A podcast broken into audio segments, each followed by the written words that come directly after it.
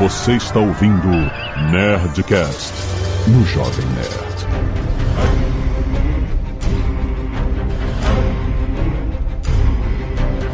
Lada, lada, lada, nerds! Aqui Alexandre Antônio do Jovem Nerd, Roma invicta, mas em ruínas. Eu dou a dispor e é assim que meu Fusca anda. Bru! É assim que ele vai parar. Aqui é o JP olha só, por contrato, se eu falar de Império Romano, eu tenho que falar de Asterix. Isso aí. Aqui é o Felipe e o JP me ferrou, porque eu ia dizer que eu era torcedor dos irredutíveis gauleses. Aqui é o Leonel Caldela e Varus, devolva minhas legiões. Olha. É do, da Batalha de Teutoburgo, cara. Tá bom. O cara estudou tanta parada, não vou discutir. Eu estudei só isso também, cara.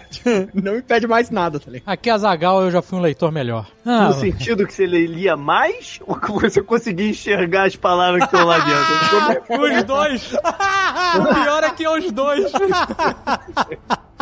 Muito bem, nerds! Estamos aqui em mais um Nerdcast de História. Sim, os Nerdcast de História vivem. Hoje vamos falar sobre os exércitos romanos, exatamente em homenagem à pré-venda do segundo livro da série Santo Guerreiro, nosso querido Eduardo Spor, que está vindo aí, Ventos do Norte. É isso, já está em pré-venda, vai lançar dia 17 de outubro, mas você já pode comprar online, tem link aí no post, a gente está aqui pra falar da história que ele- o, o rapaz, quando ele mergulha pra estudar, ele mergulha a fundo. Ele viaja, ele vai lá, ele entra nas catacumbas, ele escava, ele faz. Ele só não viaja mais que o JJ Benítez. que não viaja no tempo, exatamente. É, De uma certa forma, é uma viagem no tempo, né? é, isso aí. E-mail. Canelada.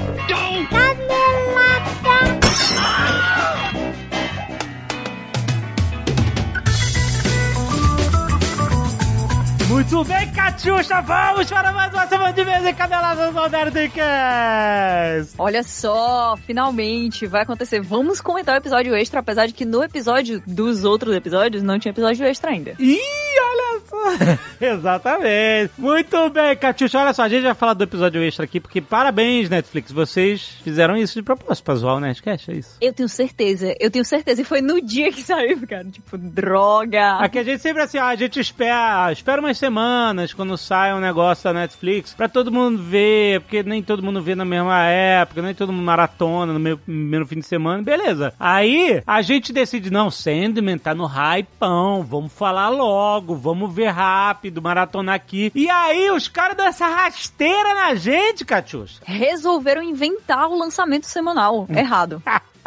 Porra, exato, lança 10 episódios e aí depois de uma semana, dois, manda outro episódio. Porra, cara. Difícil, difícil. Mas, antes da gente falar disso, eu quero lembrar vocês que tá publicado aí já na sua timeline do Nerdcast Empreendedor e hoje a gente tá falando sobre canais de venda, justamente porque muita gente acha que o mundo das vendas é binário. Ou é online, ou é offline, ou só vende por WhatsApp, ou só vende... no- Cara, onde tem gente, tem transação. Essa é a, essa é a frase desse episódio. Pra gente entender como a gente pode expandir nossas vendas abraçando vários tipos de canais diferentes. Não tô falando só de vender pelo WhatsApp, não. Não só de vender no e-commerce ou físico. Existem muitas formas diferentes de se vender, de se abordar o cliente. É muito diferente a venda passiva do cliente que vem te procurar da venda ativa. A gente vai falar sobre essas diferenças, sobre qual é a, a proporção de peso em canais de vendas. É muito interessante. Vale a pena se você está trabalhando com vendas agora, está começando sua empresa, está vendendo não só produtos, mas serviços, tudo é venda. Vai ouvir. Tem aí o link da sua timeline, tem link para o Vende-se também, curso online de vendas, tudo aí no post. Vai lá. E olha só, Kat, trouxemos aqui o convidado especialíssimo, Marcos Castro! Olha aí! Salva de palmas. Olá, olá. Marcos Castro está aqui conosco pra gente falar no crowdfunding espetacular, o financiamento coletivo da lenda do herói, a Marcha de Malaquias. É isso aí, a Lenda 2 está chegando. Jogo maravilhoso. Minha filha pirou quando eu joguei Lenda do Herói aqui. Ainda mais que ela viu que tinha o pai. tinha o skin do papai.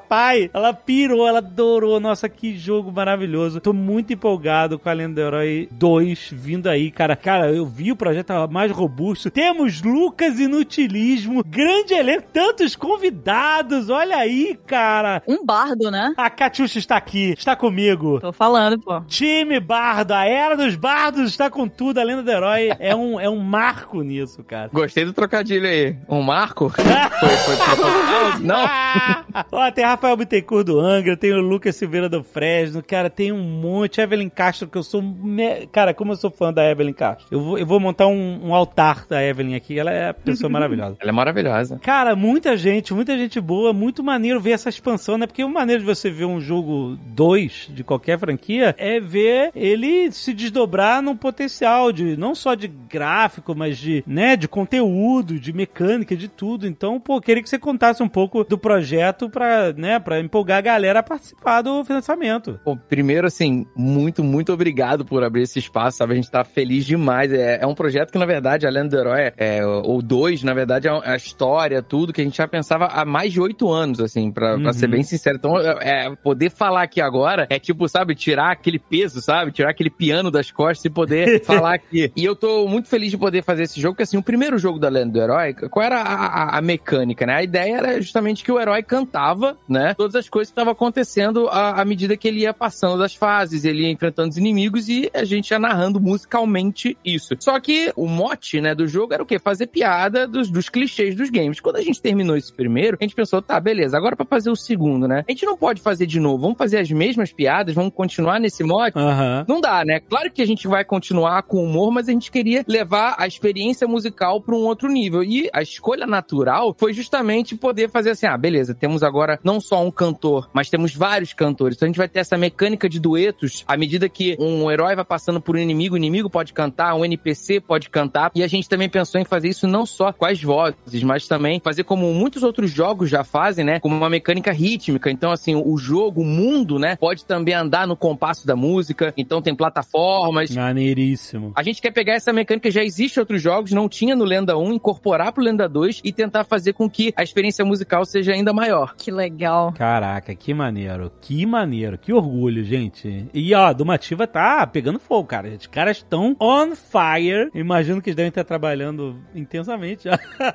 Mas, cara, eu tô, eu tô muito feliz. O crowdfunding tá rolando, ainda tem mais de 40 dias ainda pra você participar. Mas não espere até o final, porque sempre, olha, a gente fez crowdfunding, a gente sabe como é que é. A galera fica, ah, mas eu não, eu perdi e agora como é que eu posso fazer? Tipo assim, galera, aproveita. E ó, e é legal de ser um crowdfunding longo, porque às vezes a galera, ah, eu tô sem grana pra participar. Às vezes tem crowdfundings que são super curtos. Eu participo de várias de board game e tal, Kickstarter e tal. Às vezes a Comini or Not faz uns crowdfunding de 15 dias, cara. Tipo assim, ou de 10 dias. Teve um que eles fizeram de uma semana. Nossa. Era pegar ou largar, mas era um crowdfunding pequeno mesmo, eles sabiam disso. Mas a desvantagem disso é que às vezes você pega a pessoa num ciclo que ela tá sem grana pra participar, ela até gostaria, até teria grana depois, mas não teve nessa janela de tempo. Então, o fato de ter mais de 40 dias, tem mais um ciclo de mês aí e tal pra você pensar, se planejar e vale a pena, porque, né, não tem só o apoio do jogo, mas tipo, assim, conta pra galera que mais que vocês estão oferecendo, né, no crowdfunding pra galera se empolgar, fazer os, os tiers mais altos. Tem tier que já tá esgotado, tem nível esgotado aqui, Tesouro de Pirata já foi, já esgotou, então, mais uma vez, não, não deixa pro final, porque você vai perdendo os apoios. Tem alguns apoios que esgotam. Pois é, esse mesmo do Tesouro de Pirata era um. Pros primeiros 250, né? Que apoiassem ia pegar o que é o próximo tier de baixo, né? Que é mais caro. Ou seja, a as pessoas já pegaram o tier mais barato promocional, né? Ó, legal. Pra começar, assim, com 25 reais você já começa tendo o garante aqui do jogo. Legal. Porra, bom, bom ticket. É, já é um valor muito barato. O, o jogo hoje, só- o Lenda 1, ele custa R$29,90, tá? Quando lançou em 2016. Então a gente, assim, a gente nem acompanhou a inflação. A gente tá abaixo da inflação e tá mais barato ainda. Então, pra você, claro que o valor do jogo quando lançar não vai ser esse. Então, justamente pra gente aproveitar essa janela de oportunidade. Então, é isso foi uma parada que a gente fez no nosso crowdfunding e tentou explicar bastante pra galera, porque, é assim, por exemplo, a gente botou os livros, né, no mercado agora, que, né, que fez as entregas. Uhum. Então a pessoa pode comprar os livros separadamente. Mas quem participou do crowdfunding, mesmo que não tivesse nos, nos apoios mais altos, que tinham outras, é, outras recompensas é, exclusivas do crowdfunding, os livros em si, como um conjunto, saem mais barato pra quem tá participando. Então, pra você, é isso que você tá falando. Se a pessoa comprar só o jogo, sem nada mais, sem nenhum outro, né, nenhuma outra recompensa e tal, ela já vai estar comprando mais barato do que quando lançar no mercado mesmo, entendeu? Então vale a pena participar, Sim. nem que seja do, do apoio mais simples. É, e ajuda o projeto. Ajuda o projeto chegando mais cedo agora. E aí, conseguem chegar na meta estendida que eu quero, porque eu acho que é um recado muito positivo, que é o emo não morreu. Sim.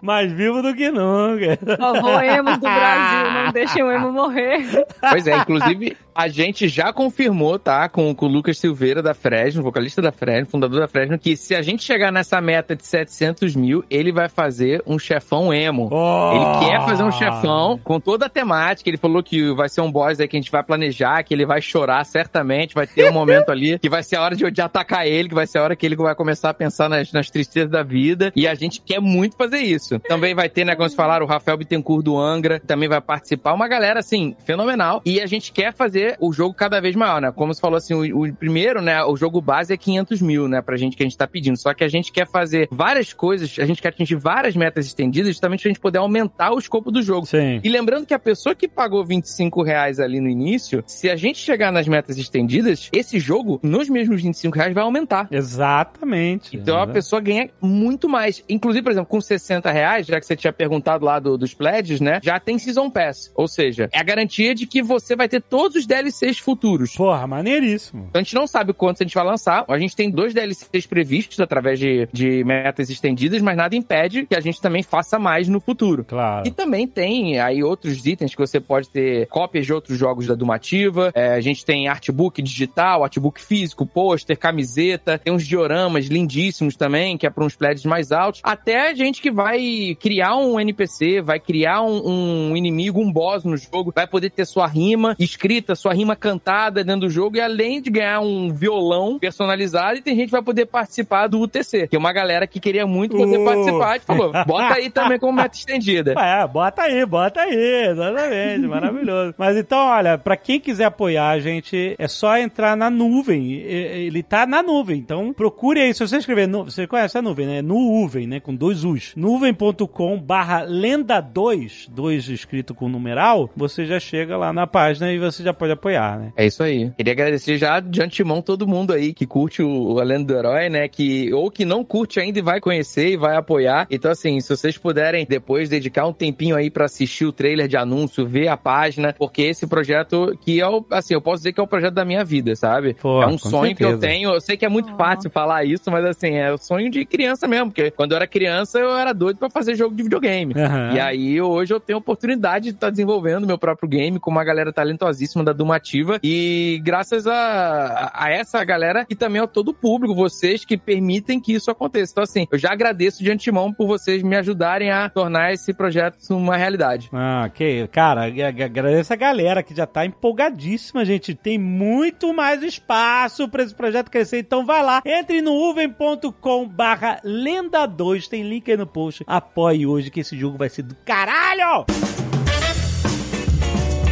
E olha, quero dar um reforço que a Nerd Store está vendendo com Pix parcelado, exatamente. Você pode parcelar no Pix. Só compra em três vezes sem juro e com cashback na última parcela. Exatamente, seu pedido é processado na hora, mas seu primeiro pagamento só acontece 30 dias depois da compra. Olha que moleza. Olha que moleza. Como é que é? Como é que você faz? Você vai lá, escolhe seus produtos da Nerd Store, vai na finalização do pedido e aí você escolhe Pix parcelado como forma de pagamento. Tá lá, tá escrito lá. Lá você vai ver ah, os valores, as datas de vencimento de cada parcela, beleza. Aí você confia um número de celular pra você fazer o Pix, você faz o Pix de um real na hora. Só um real pra consagrar a compra. Leva alguns segundos pra processar e você recebe um e-mail confirmando a compra e todos os meses você vai receber outro e-mail com o código Pix pra você pagar a sua parcela. E pra esse lançamento, pra exceção, todas as compras com Pix parcelado até o fim de agosto, tá acabando, até dia 31 do 8, você vai ter 10% de cashback, exatamente. Cashback é dinheiro voltando pra você. Por exemplo, se você fizer uma compra de 150 reais na Store, você parcela a sua compra em três vezes sem juros no Pix parcelado, ou seja, você vai pagar três parcelas de 50 reais, mas na última parcela você vai receber 10% de cashback. Então ela vai ser uma parcela de 35 reais. Você vai receber 15 reais de volta, que é 10% de 150 que foi o total da sua compra. Então na última parcela você paga menos. Cara, tem mais moleza do que isso. Não é só sem juros, mas tem cashback. Dinheiro volta pra você. Os juros e o dinheiro vai embora. Esse volta.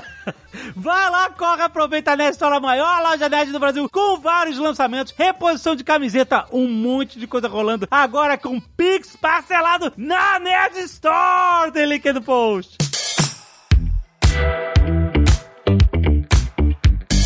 E se você não quiser ouvir os recados e e-mails do último Nerdcast com spoilers de Sandman e com spoilers do episódio 11, pode pular diretamente para... 37 minutos e 49 soldados romanos. Cátia, eu já quero agradecer primeiro aos netos que doaram sangue e salvaram vidas semana passada, como o Jorge Alves e a Bruna, Gregório Assis, Vinícius Wagner Gomes, Fernando Nascimento, Vinícius Freitas, Breno Gargur, Tom Damascena, Paulo Ribeira Júnior, Roger Cardoso, Rômulo Ferrer Filho, Caroline Almeida, Antônio Mateus, que doou plaquetas, e o Vitor Finotti, dizendo aqui, descobri que cachorros também podem doar sangue, e a minha cachorra Malta doou! Olha só que maneiro, cara! Ele fala aqui, ó, o projeto se chama Emocão, e eles buscam as doações em domicílio. A doação foi feita em São de Taubaté, mas atendem outras regiões também. O Instagram é Emocão, sem tio, né?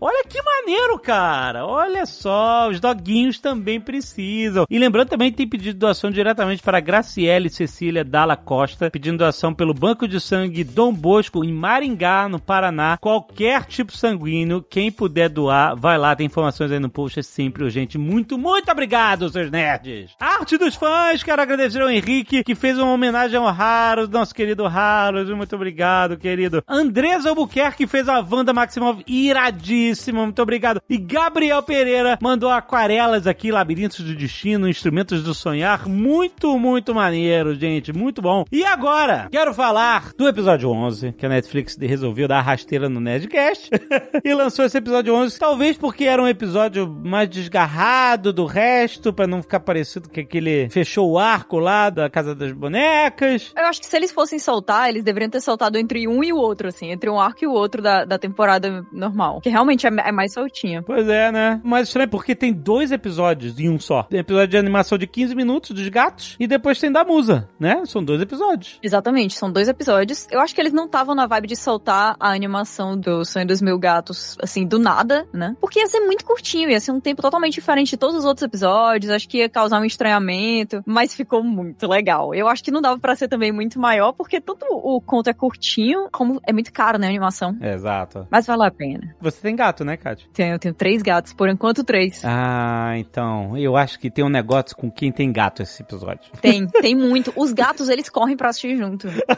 Sério, é porque tem uns barulhinhos, eles ficam.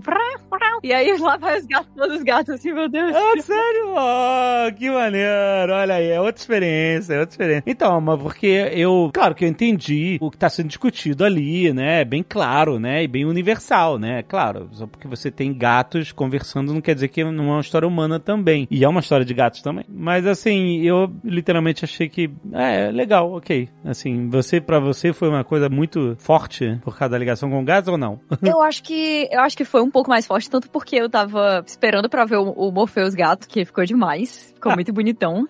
Como porque tem várias pequenas coisinhas assim para quem é dono de gato, sabe? Aquele negócio que os dois gatos se veem e aí um pisca pro outro, assim, um pisca os dois olhinhos pro outro. Uhum. Gato faz aquilo ali quando tá querendo demonstrar abertura, né? Quando tá querendo é, demonstrar confiança, porque, assim, pelo que eu entendi, é porque gato é um grande predador, né? Eles são muito parecidos com os grandes felinos. E aí, quando eles fazem isso de piscar o olho lentamente, eles estão se abrindo para um ataque surpresa, eles estão demonstrando vulnerabilidade, né? Hum. Então, quando você é dono de gato, você enx- enxerga carinho e abertura nessas pequenas coisas porque você vai aprendendo como é que eles funcionam. Mas eu acho que a parte mais legal, assim, dessa história é que gatos, eles são. Eles estão no centro de muitas discussões meio, meio bizarras, sabe? E muitas vezes, quando você tem essas notícias de violência contra animal e essas coisas terríveis, muitas vezes gatos estão no centro disso. Muitas vezes mesmo. Aham. E até hoje tem gente super ignorante que, sei lá, caça gato preto quando é sexta-feira 13. O meu gato preto, o Gigi, ele, ele foi adotado porque ele foi encontrado na rua sexta-feira 13. Se ele continuasse na rua sexta-feira 13, ninguém sabe se ele chegaria no dia 14, sabe? Caraca, que loucura isso. Pois é, não, e é bem chocante quando ele joga os gatinhos no rio lá. Caraca, Nossa, eu fiquei muito mal. é revoltante demais, né, cara? Porque. Meu, eu fiquei muito mal, fiquei muito É mal. É foda. muito pesado. É, Tem algumas cenas que são mais pesadas no- na série do que nos quadrinhos, e essa é uma delas, porque no quadrinho é tão rápido, né? É só uma, tipo, um quadrinho lá. Assim, dá uma, sei lá, uma dor no coração, porque acontece, né? Mas na verdade, a coisa desse episódio, que é uma discussão que a gente também vê no outro episódio, é essa ideia da distância intelectual e existencial que a gente coloca entre a gente e o objeto do nosso abuso, né? Uhum. Ele olha pra gata dele e fica assim, ah, porque ela é uma gata de raça, então ela vale alguma coisa, mas os filhotes não valem, né? Isso. Caraca, né? Exatamente. Qual o cara tá dando valor, né? É vida, né, cara? Não tem essa, né? E eles também se justificam, né? Tipo, quando ela tá ali, depois que ele vai e mata os gatinhos, ele volta, senta no sofá, ela, ela, ela deitada na lareira olhando, e ele tá se justificando. Ah, ela tá melhor assim, ela não. Né? Ela- olha só como ela tá em paz, em vez de ficar com um monte de gatinho gritando e tal. que E ela não tá nada em paz, cara. É, é tipo, ela, ela é incapaz de compreender, né? Ela não, ela não sabe o que que tá se passando. Ela é burra e eu sou inteligente. Só existe sofrimento quando se passa na minha experiência, senão todas as outras não contam.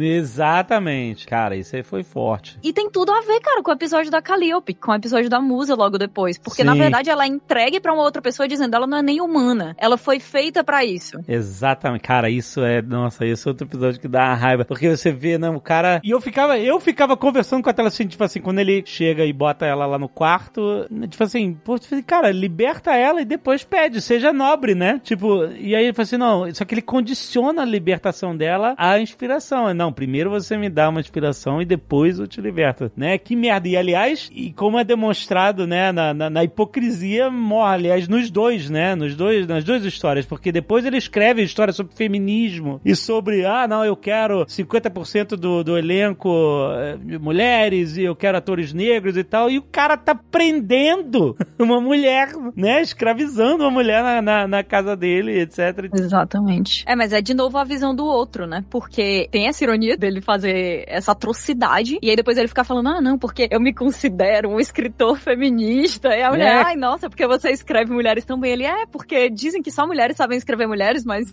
como assim? Caralho, que ódio, né, cara? E mais uma vez, isso tudo parte da desumanização do outro, né? Ou seja, o gato não é vida como a gente, os filhotes que são de raça misturada, né? Eles não têm valor. A musa, como ela não é humana, então ela não tem valor, não tem direitos, não tem empatia, não tem nada, né? Ela, ela pode ser usada. E juntamente com as justificativas, mostra como a humanidade tem a capacidade de desumanizar os próprios seres humanos, né? Ali, nesse caso, a gente tá falando com, né, tipo, entidades cósmicas, né? Divin, divindades e, e- e animais e tal, mas o ser humano, ele faz isso com o próprio ser humano. Faz. Ele desumaniza e ele dá valor a ele, né? Desumaniza que o que for, né? Seja por etnia, seja por classe social, seja por qualquer tipo, seja por diferenças ideológicas e tal. As pessoas né, tendem a desumanizar outro grupo para que elas sejam, né, justificáveis, seus atos sejam justificáveis. Né? Exatamente.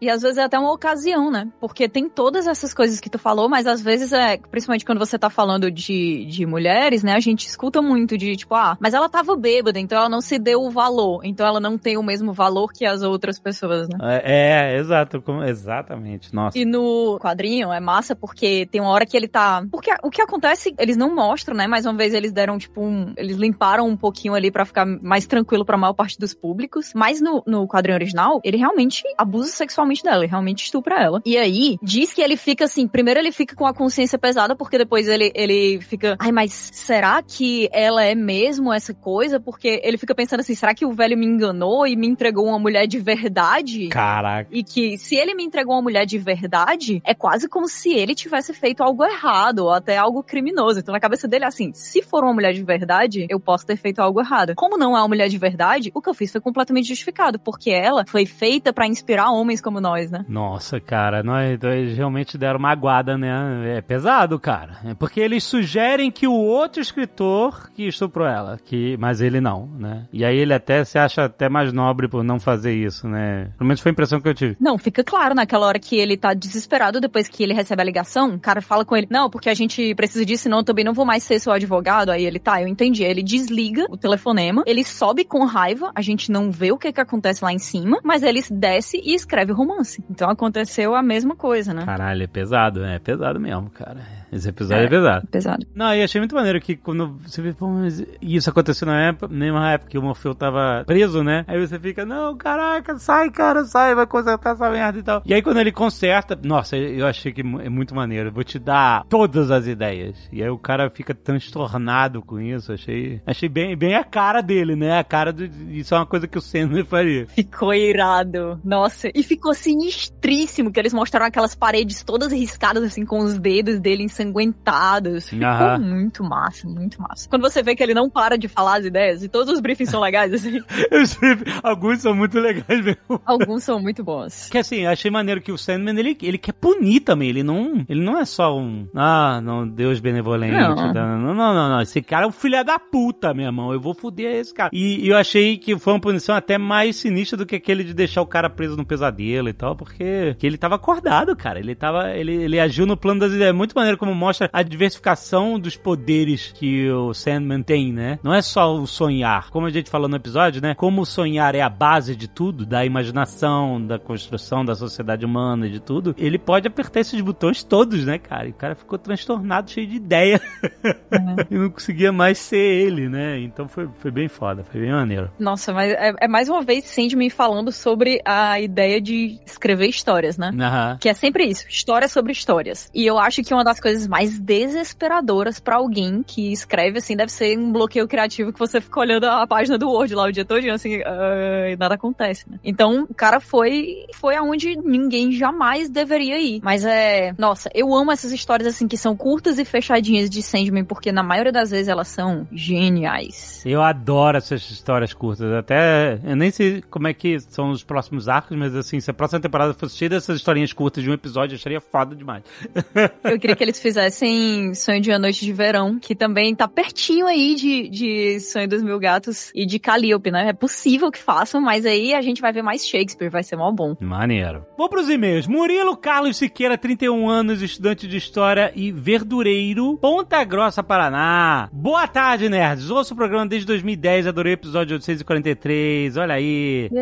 Aos 43 minutos do programa, é dito que os personagens de Caim e Abel são os verdadeiros Caim e Abel que, depois de morrerem, vão viver no sonhar. Entretanto, nos quadrinhos, há uma conversa entre Eva, Caim e Abel, em que ela explica que eles não são os espíritos das verdadeiras figuras bíblicas, mas sim representações. Como os seres humanos acreditam em Eva, Caim e Abel, ou pelo menos esses personagens habitam a imaginação dos humanos, eles passam a existir no mundo dos sonhos. Sim, isso é uma coisa básica de New Gaiman, né? Tá em várias obras dele, tá em Deus Americanos e tal, né? A adoração, o imaginário popular é que dá poder a essas entidades, né? É, e tá aqui de novo, né? n- Nesse episódio novo, porque quando a Calliope chama as três graças, elas falam assim: ah, os deuses antigos quase todos morreram. Os únicos que não são homens são os perpétuos. Exatamente, muito maneiro, exatamente. Por isso, esse núcleo de personagens é tão cartunesco. Eles repetem sempre a mesma história, como no desenho do Tom e Jerry. Em outra passagem, Sandman conversa com as fadas sobre a história de Shakespeare. Aí, Sonhos de uma Noite de Verão. Ó. E diz que não faz diferença se algo aconteceu ou não, se é verdade ou mentira, mas sim como as pessoas lembram e percebem as histórias. Parecido com o que a Catiuxa explicou. Uma história de histórias. Olha isso, cara. Olha lá. Nossa, essa passagem é, assim, indescritível.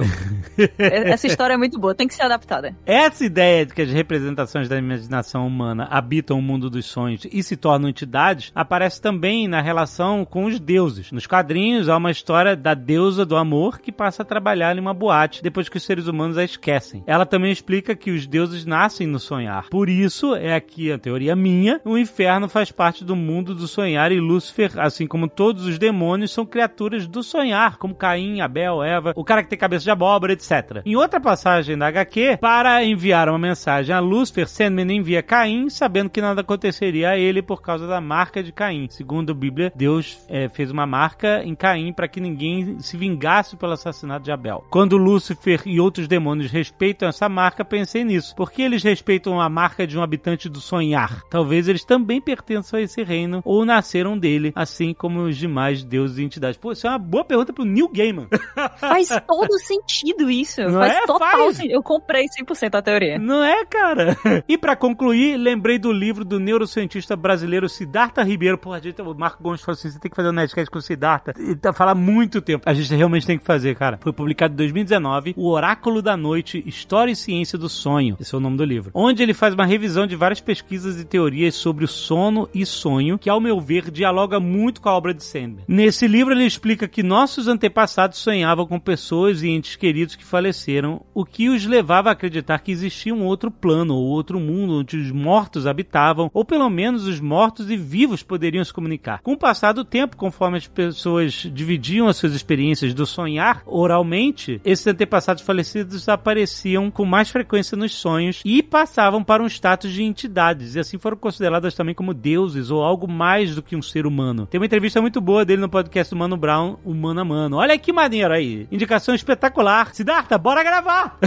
Nossa, essa história é muito boa. E, de novo, é outra coisa que a gente vê aqui, né? Como os sonhos podem dobrar a ideia do, do que a humanidade considera real ou considera importante, né? Porque, realmente, quando você para pra pensar, imagina, não existe essa ideia de que existem sonhos, e aí todo mundo dorme de noite, e aí eles começam a sonhar com quem já morreu. Aí depois chega e diz assim, eu vi fulano, aí o outro diz assim, eu vi também. É, exato. Então é real. Se eu vi, você viu, é real. Que é o negócio do, do sonho dos mil gatos, né? Se mil gatos sonharem o mesmo sonho ao mesmo tempo, o mundo vai, vai mudar e ele vai mudar do início ao fim da história, né? Ele vai mudar a realidade. Não vai ser tipo a partir de agora é assim. Sempre foi. Isso, é bem maneiro isso. É como, acho que ele, ele sugere que é como se isso tivesse acontecido com os humanos, é isso, né? Sim, exatamente. Isso aconteceu com os humanos. Os humanos todos sonharam e aí eles, eles mudaram a realidade do início. E aí, eles estão, olha só, comentando no Twitter que esse foi um plano do New Gaiman pra fazer mil gatos terem o mesmo sonho, porque vários gatos assistiram esse episódio. Ah, olha aí, ó. Então, cuidado. Excelente. Quem sabe amanhã é o nosso dia.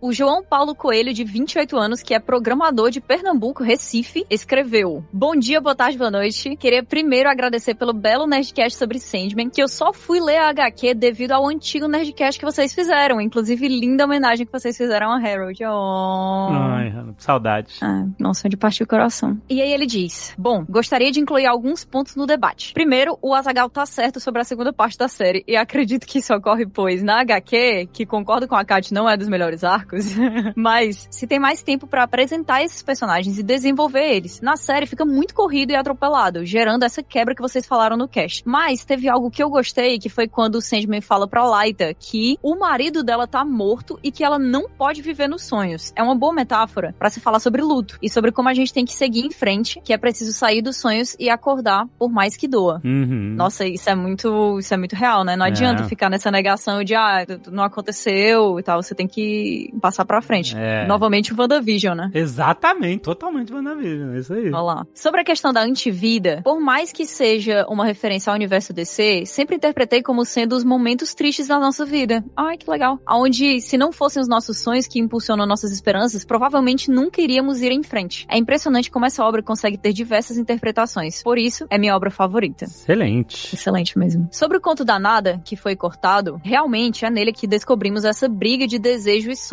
Contudo, não explica o porquê desse conflito. Olha lá, que, aquele, que ele fala aqui, ó, essa briga de desejo e sonho. Não diz do desejo, do, Ah. do sonho, da sonho, nada.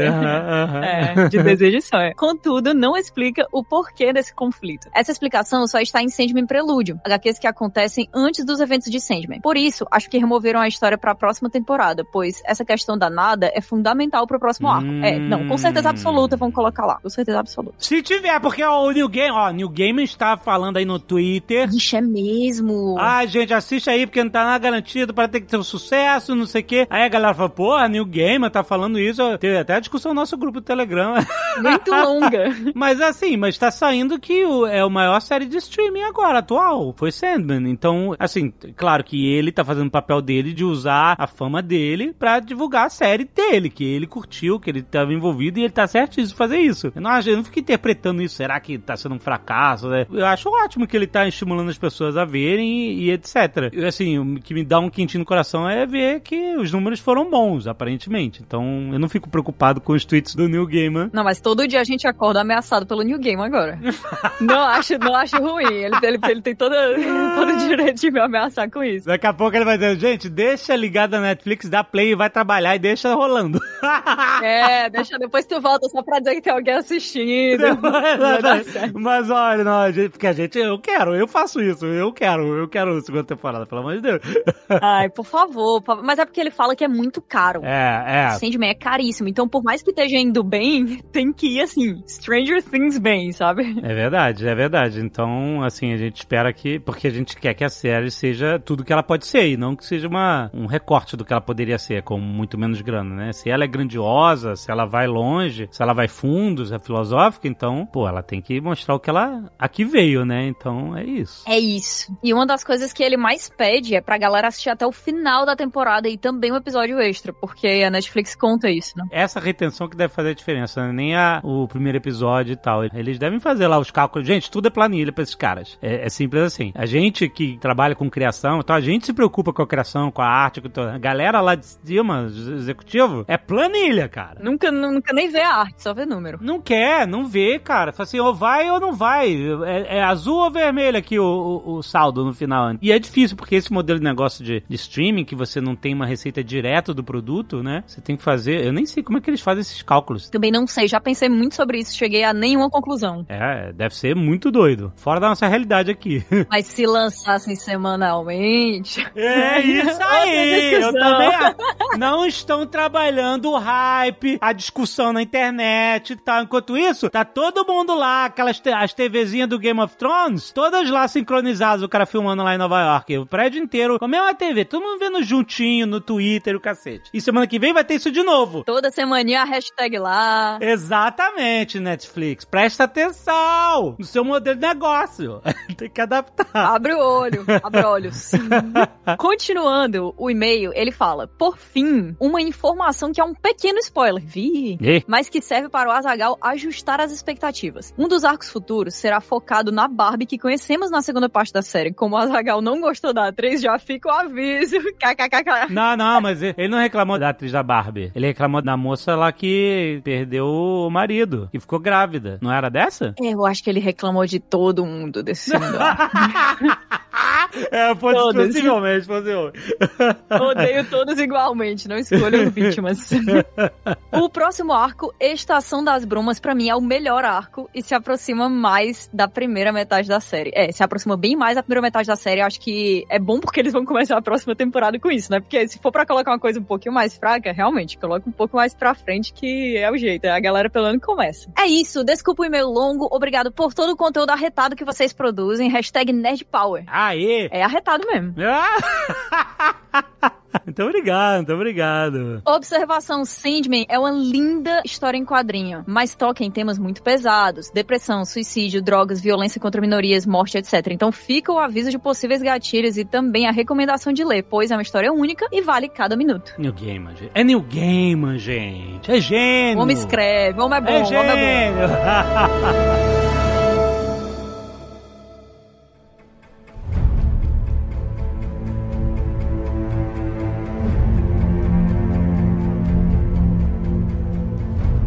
Ô, Dudu, só pra quem não leu, o Santo Guerreiro, ele conta a história, é um romance histórico, conta a história de quem teria sido o personagem que deu origem a São Jorge, o, o santo famosíssimo, né? Exatamente. E Da ele... Capadócia. Da Capadócia, é isso aí. Ou não, né? Ah! Existem controvérsias nesse sentido aí, cara. Mas assim, você estudou a fundo pra. Assim, não existe esse personagem individual na história, né? O, o São Jorge. É, na verdade o que existe, né, foi quando teve a grande perseguição perseguição dos cristãos de 303, né, muitos cristãos foram mortos, inclusive soldados, né, capitães do exército romano. O que não se sabe é que se existiu um capitão, um oficial com esse nome, Georgios ou Georgios ou Jorge, né? Agora, a gente sabe que muitos deles nessa perseguição aí que foi 303, né, foi a última grande perseguição dos cristãos do Império Romano, então tive vários soldados mortos. Então foi mais ou menos isso. Ninguém sabe exatamente se foi um indivíduo com esse nome, mas ele representa muitos, né, que depois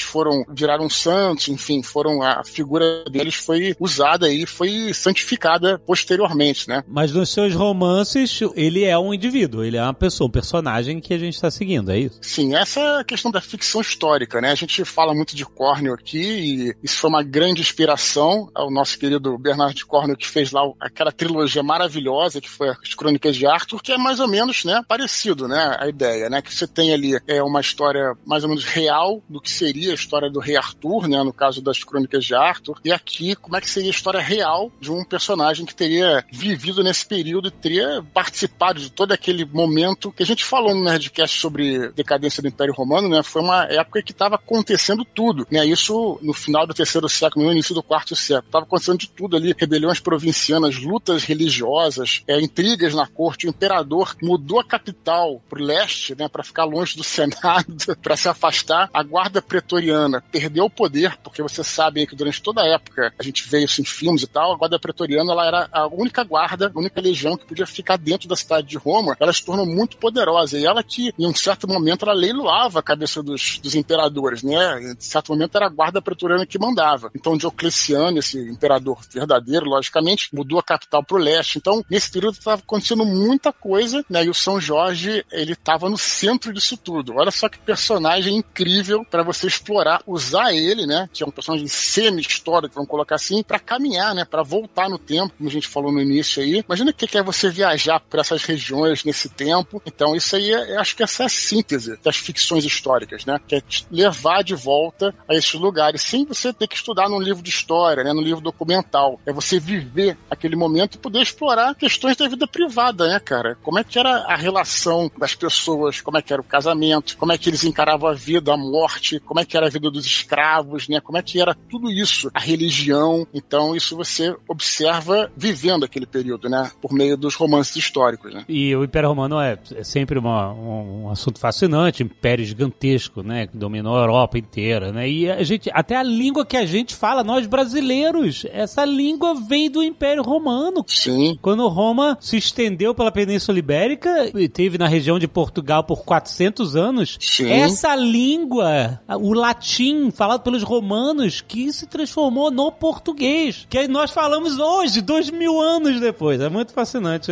como essas coisas caminham. É curioso que você está falando isso, que tem aquele filme, um filme antigo, lembra? Paixão de Cristo lá, tem a legenda, né? E a fala de aramaico, né? Você não consegue entender absolutamente nada, né? Do que os caras estão falando. Em certo momento aparece os, os centuriões romanos, não, os soldados romanos, e começa a falar latim, você começa a entender, mais É. ou menos, entendeu? Tem uma hora que ele chama o outro de idiota. Idiota! E aí você, idiota, a palavra aí que tá igual! Sim, aí você fala, caraca, meu irmão, esses caras, né? Lembra do Lost que falava, você é minha constante, né? Aham. Interessante, né? Como essas coisas nos transportam de volta, né? Como é que elas resistiram, cara, como muitas coisas que os romanos fizeram, elas resistiram até hoje, né? É, e são modelos para coisas que a gente vive hoje, inclusive o próprio exército, né? Que a gente vai falar um pouco aqui, né? Todo o esquema militar deles e tal, é, resistiram até os dias de hoje. Tem várias Coisas curiosidades que a gente também, pode. Né? Coisas Sim. físicas também. Você pega na Inglaterra, muitas das ruínas que existem são coisas romanas quando eles estiveram lá. E as coisas que eles construíram depois, nada sobrou, né? O Neil deGrasse Tyson fala que se suas construções sobreviveram à sua civilização, essa obra foi superfaturada. É curioso essas paradas, esses, esses- essas curiosidades que se aprende estudando essas coisas, né? O concreto romano, ele era muito mais resistente que o nosso, porque eles usavam a mistura de, ah, no concreto normal, né? A gente, não sei qual é a composição, mas você usa aquela brita, né? Usa uma pedra, né? E as pedras que eles usavam para esse concreto eram pedras vulcânicas, cara. Então, assim, são coisas que vão resistir para É. sempre. Eles, eles não estavam com problema de mesmo. orçamento, né? Não estavam com problema de orçamento. Podia gastar aí na pedra vulcânica. né? Já estava. O principal fornecedor era a região de Pompeia. É, mas tinha pra caramba mesmo, é verdade, de certa forma. Você falou de monumentos, né? Uma das coisas que eu considero mais incríveis desses monumentos romanos são os aquedutos, né? Porque o aqueduto, ele é uma prova de como a humanidade pode dobrar a natureza. Você falou do Neil Grace Tyson aí, né? Antigamente, né, em regiões desérticas, você conseguisse fazer uma cidade onde tivesse uma fonte de água, né? Ou então na margem de rios e tal, o caminho mais curto, em dois pontos, é uma reta. Então, eles construíram a margem das estradas aqueles aquedutos justamente para levar a água para as cidades que eles estão fazendo no caminho. Então, quer dizer, a natureza não é mais uma barreira para eles, né? Então, acho que o aqueduto representa muito essa maravilhosa engenharia romana e o que, que os seres humanos podem fazer para dobrar a natureza, né? Você vê até hoje nas cidades da Europa, o Alexandre teve lá recentemente, em Portugal tem muita ruína romana bacana, cara. Tem, pra caramba. E tem aquedutos bem interessantes lá também.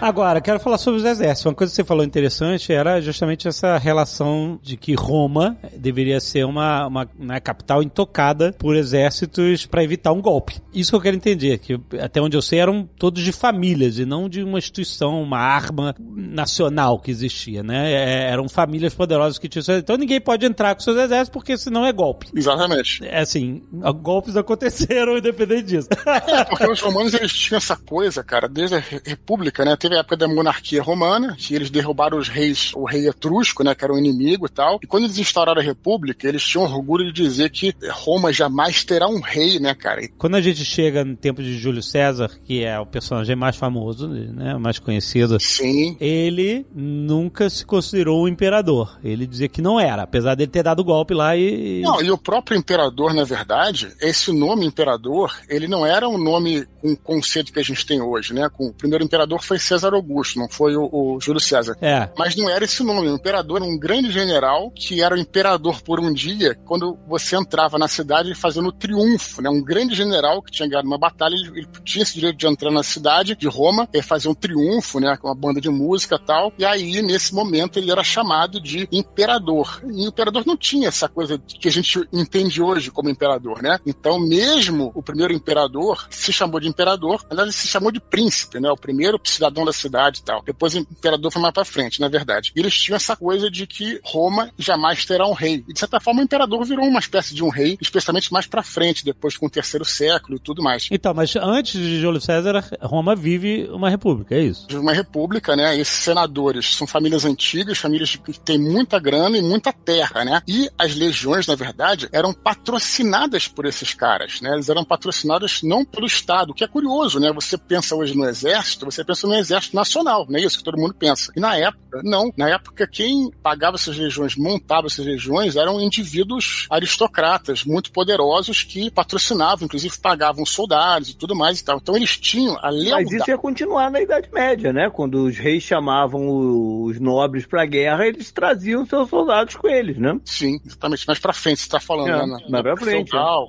Sim, exatamente. É. Mas é isso. Então as legiões, elas estavam na mão de cada senador e tudo, e aí quando tinha treta entre eles, né, foi o que aconteceu nessa época que você citou aí, da época do Júlio César, na queda da República, início do Império. Aliás, uma história maravilhosamente contada no nosso querido série Roma, da HBO, né? Uma das primeiras séries Pô, maravilhosa. poderosíssimas da Boa. HBO foi a série Roma, né? Que conta essa É. história com O gol- perfeição. Quando a gente fala de exército romano, a gente imagina aquele romano, aquela crina, né, que é a herança dos gregos, em cima do capacete, aquela capa vermelha, né, e tudo. A gente tem esse imaginário, né, de, de Sentando algo... no avesso da capa, tem isso. Sabe um ponto, sa- sabe só uma, só uma coisa interessante, coisas de, de vida privada. Vocês sabem que, assim, essa história dos romanos usarem vermelho não é um consenso histórico. Ah, não? Sabiam disso? Não. É, tem algumas imagens, né, de Pompeia, painéis, que tem um, um soldado usando vermelho, outro so- usando branco, mas não se tem nada, porque você pode imaginar que não sobreviveram túnicas, não sobreviveram nada de tecido. É, mas é os mosaicos, essas coisas todas que retratavam. Os mosaicos dão uma ideia, mas eles também se contradizem. Então você não tem como dizer que eles usavam vermelho. Aí Existe uma hipótese. E aí eles. Isso que é bacana da história, né? O Felipe pode até confirmar ou desmentir. que é bacana essa coisa dos historiadores terem esse. Eles se discutem, né, pra saber. E aí acha-se que se usa vermelho por várias razões, né? Primeiro, porque tem alguns mosaicos que mostram, não são todos, né? Segundo, que era a cor de Marte. Marte era o deus da guerra, né? E terceiro, que era a cor é, do sangue. Então, se você usasse um, um branco, por exemplo, se você fosse ferido e tal, você vai pô, ver que o cara tá sangrando, aquela coisa desmoralizante. Quando você usa o vermelho, você dá uma chavada ali naquele sangue que tá saindo. Então tem várias razões. Então se acredita mais próximo que talvez seja vermelho, mas não tem certeza de que era isso. Só um comentário interessante, porque quando a gente estuda, a gente vai a fundo nesses detalhezinhos históricos e eu acho bacana comentar, né, sobre isso. Mas é que a minha pergunta é justamente porque a gente tem essa imagem Sim. unitária deles, assim, de vermelho, de um plate mail, né? Uma... Sim, é uma é, aquela loriga segmentada, né? Que é aquelas armaduras de lâminas sobrepostas, né? Que você tá falando, a loriga Isso. segmentada, né? Mas aí eu me pergunto o seguinte, porque se não havia uma unidade nacional federativa, sabe, de exército romano, cada um é de uma família, etc. Eu me pergunto se havia essa padronização também nos uniformes, nas armaduras, nas armas, etc. Ou se é alguma coisa muito mais, cada um faz de um jeito e acabou que uma delas acabou virando a imagem que a gente tem de soldado romano hoje. É, vamos lembrar que Roma, a história é mil anos de história, né? Então tem momentos, é claro, que no auge, né? Numa época por exemplo, em que um Júlio César poderia pagar bem suas tropas, ou na época lá do Marcos Aurélio, do Gladiador, que era uma época que Roma atingiu a sua expansão máxima, é provavelmente esses exércitos eram uniformizados, é, provavelmente eles tinham dinheiro e tinham recursos para isso. Mas, em vários momentos da história romana, essas, eh, eles não estavam tão bem, né? Uma legião lá na Germânia, outra na Britânia, sabe? Provavelmente, se você pudesse voltar no tempo, né, se você fosse, por exemplo, para um acampamento lá, às margens do Rio Reno, encontrar lá com os heróis do Leonel, você veria o não uniformização do exército, né? Em vários aspectos, né? De o cara pode pegar um, um elmo, que é um elmo germânico e tal, e vai se fazendo o que for possível Até fazer. porque tem características físicas de lugar. De repente, o, o cara que tá lá no Reno precisa de um outro tipo de equipamento, de vestimento, que o cara tá lá no norte da África. né? Então deve ter uma mexida aí no que o cara usa também. Com certeza, a história da, da sandália romana, né? Que a gente vê filme sobre Jesus Cristo, eles com aquela sandália e tal, o pé de fora, tudo, parece meio tosco e tal. É claro que você chegar no lugar frio, né? Você vai ter, por exemplo, umas meias que os caras usavam, né? Que aí virava já quase como uma bota, por exemplo. Então tudo isso mudava. Pô, vem daí o, uso do Raider com meião? Galera daqui? Caraca, maluco, hoje em dia é moda na juventude, é tudo romano. Raider com meião, mas tem que complementar com roupão, cara. Senão não tem graça. É a chinela com meiota, puta Eu que pariu, aeroporto o cara de Raider do manhã. Em todo lugar, no aeroporto, em todo lugar. Todo lugar. É mesmo? Tu tá vendo direto? Não, a juventude só usa a chinela com meiota, não tem. Tentando né, resgatar o tópico dessa questão estilística contemporânea, o que o Alexandre estava falando, né, de armaduras, equipamentos e tal, tem uma coisa que é interessante, acho, de, de mencionar, como o próprio Eduardo falou, né, o Império Romano ele durou muito tempo. E isso envolve eh, mudanças culturais, mudanças sociais e também mudanças tecnológicas, mudanças no, no próprio processo de fabricação de equipamentos, na disponibilidade de recursos. Então, o soldado romano, esse soldado romano que o Alexandre desenhou pra gente, ele é o soldado romano do auge da expansão, ali, do, Hum. do segundo século, né? O, o, o cara que estava em Vindobona em 180 depois de Cristo. Só que ele é muito diferente, ele vai ser muito diferente do soldado romano, por exemplo, das guerras púnicas, né? Entre a Segunda Guerra Púnica e o auge da extensão romana, que é a partir do ano 180, são quase 400 anos de diferença, né? Sim. Então, o processo de fabricação é diferente, a simbologia também vai ser diferente, a disponibilidade de recursos. Então, o próprio soldado romano, no tempo, ele não é homogêneo. E aí, só complementando o que o Eduardo falou muito bem, né, das diferentes regiões, a partir do fim do Império Romano, nos últimos dois últimos séculos, falando do Império Romano no Ocidente, né, claro, a gente tem a incorporação, entre aspas, dos povos ditos bárbaros, né, como federados, né, os federati. E eles vão trazer seus próprios costumes, seus próprios equipamentos. É quando a gente vai ter, por exemplo, a incorporação da espada longa no exército romano, que é uma invenção germânica. Aí a uniformidade também tem essas variações populacionais, né? O soldado visigodo a serviço do exército romano, ele vai ter um visual diferente de um soldado italiano, do soldado itálico, né, a serviço romano, que vai ser diferente de um uno a serviço romano e por aí vai. E o que, que nossos Sim, eu- patrícios portugueses trouxeram ao exército romano? Olha, o Viriatus foi um dos caras que deu um dos maiores cacetes que Roma levou, né? Então, assim, ele era um céltico, né? Ele é antes da incorporação, né, da Lusitânia ao Império Romano, mas o Viriatus, inclusive a palavra viril vem do Viriatus, Ah, né? Ele era tão machão que se tornou símbolo disso. Olha, você falou isso aí, o Felipe comentou sobre isso. Você tem uma ideia, por exemplo, a gente ouve falar do famoso Gládio, né? Que é aquela espada curta romana. Pô, e a gente acha que Gládio é Gládio, né? E, inclusive no RPG, né? Tem shot Sword, mais long sword e tal, mas o próprio gládio não é tão difícil você colocar na internet, você vai ver. Tem vários tipos de gládio com vários tamanhos e larguras diferentes, dependendo do período histórico. É, os romanos eles eram muito hábeis, isso foi uma das coisas que fez eles progredirem em incorporar novas técnicas ou novas tecnologias ou coisas assim para enfrentar os exércitos que eles estavam, né, confrontando, vamos dizer assim. Então, se ele achava que, enfim, aqueles guerreiros lutavam mais distante, eles preparavam, não do dia para noite, lógico, mas iam se adaptando para preparar um gládio mais comprido. Tô só dando um exemplo, não Ah, e nem- o Asterix usava o Gládio. Sim. Né? O, ele era um gaulês, o Asterix usou o Gládio a partir dos romanos ou os romanos adaptaram o Gládio do que os gauleses usavam? É, boa pergunta. Na verdade, a, a arma que os gauleses usavam era uma espada mais longa, né? Que o gládio, em tese, via dos gregos e tal. O Asterix é um cooptado. Ele é um romano, Não ele é um gaulês isso. latinizado já, cara. Não ouse Querendo dizer não. E lembrando que tem história o Gládio e a Rosa, inclusive. Que é a única vez que o Asterix bate numa mulher na série. Por acidente.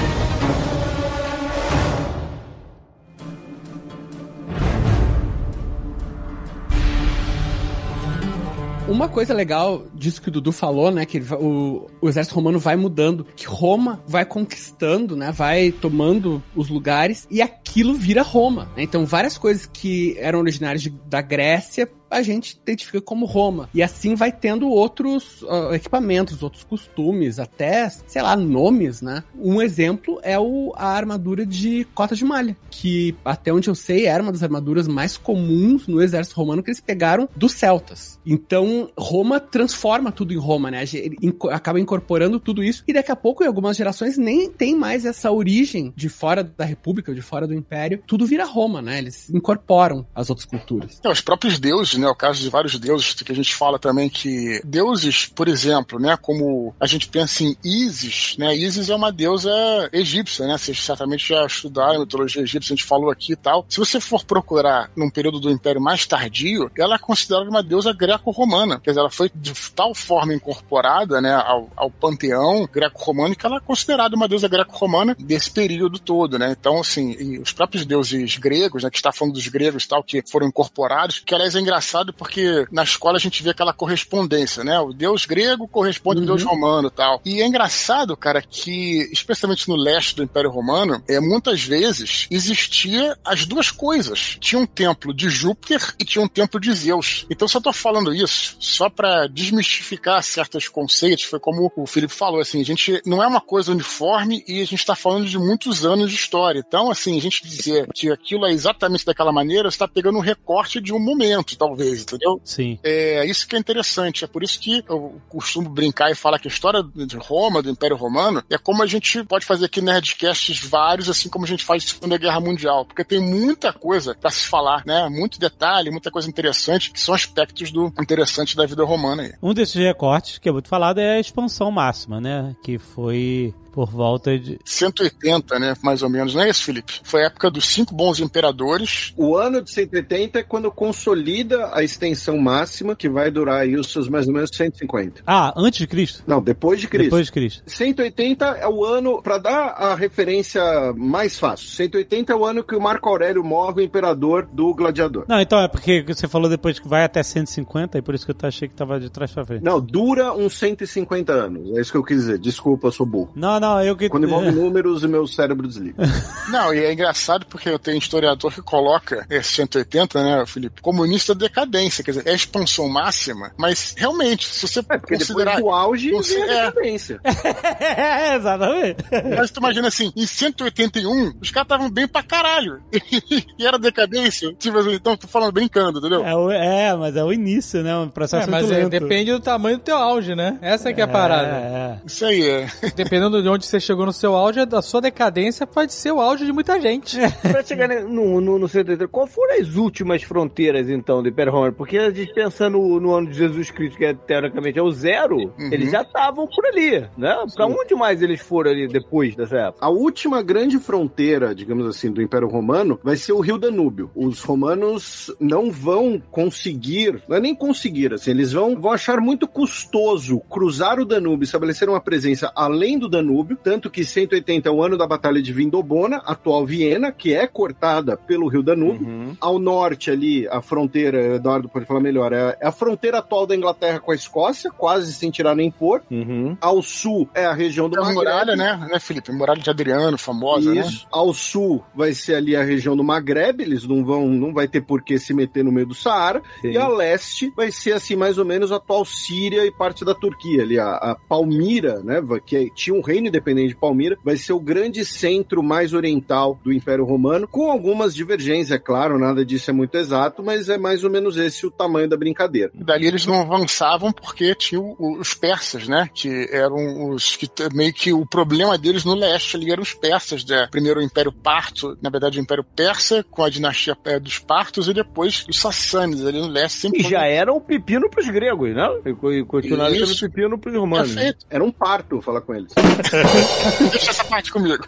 Mas então, aí a gente vê esse império que, se você olhar um mapa, se você procurar Império Romano maior é, e tal, você vai achar no Google. Vai ver um mapa e você vai ver que eles têm de ponta a ponta da Europa, vai ao Oriente Médio, Norte da África, e ele não consegue passar ali da meiuca da Europa pra cima, que é justamente o Danúbio, a grande fronteira que parece muito mais próxima da capital do que as outras expansões, né? Tipo assim, caraca, como é que os caras não conseguiram conquistar as terras germânicas e tal? Mas valia a pena também. É, Tipo, tinha muito é, né? desses lugares que não, vale, que não tinha tanto Se recurso. os caras mesmo queriam sair de lá, mas sabe, viram os, os vikings, né? Porque eles queriam É. sair de lá, o que os caras vão fazer lá, né? Isso que eu quero falar, isso aí foi é, falando sobre a fronteira do norte. Eu quero convocar aqui meu querido amigo Leonel, que é onde nós, nós nos abraçamos aí na ficção, né, cara? Que essa Pois fronteira. é. Na verdade, a fronteira do. O Felipe falou da Danúbio, mas também tem a fronteira do Reno, né? Eles chamavam de da fronteira do Rio Reno ali, né? Que era a linha de defesa do Reno, que eles falaram. Já colocavam como linha de defesa porque aconteceu um evento ali que o Leonel vai comentar que foi traumático. Só queria dizer o seguinte: essa parada de, de ficou tão famosa no imaginário da, da Europa, do alemão, nessa parada de que eles nunca conseguiram entrar na Magna Germânia, que eles chamavam que era Germânia além do Rio Reno, que eu me lembro que eu tava em Frankfurt, olha, Leonel, e tava conversando lá com o, aquele cara que foi meu ilustrador, o Stefan Stolten, que foi meu ilustrador do Batalha do Apocalipse, foi também Aham. do dela e tal. Ah, que fez a, a capa original do Batalha, né? do, ba- batalha e tal. E a gente tava falando sobre o Império Romano e tal. Ele falou: ah, legal, eles nunca conseguiram nos invadir, né, os romanos, né? Tipo, querendo dizer, né, que é até um orgulho alemão, né, que os romanos nunca atravessaram a fronteira do Rimo até hoje, maluco, até hoje. Então, ficou muito impregnado, né? Mas por que será? Leonel pode contar pra gente aí, cara? A Alemanha claramente é dividida. Tu consegue ver até hoje em dia a divisão cultural entre a parte que foi colonizada. Porra, tinha um muro no meio, maluco. Que muro? De Berlim. Tentou fazer uma piada pra limpar com outro, outro Nerdcast de história. esse, ó, esse é o Nerdcast do Muro de Berlim. É. Eu tinha feito. Mas é porque é tudo, tudo no livro do Leonel, que ele confundiu.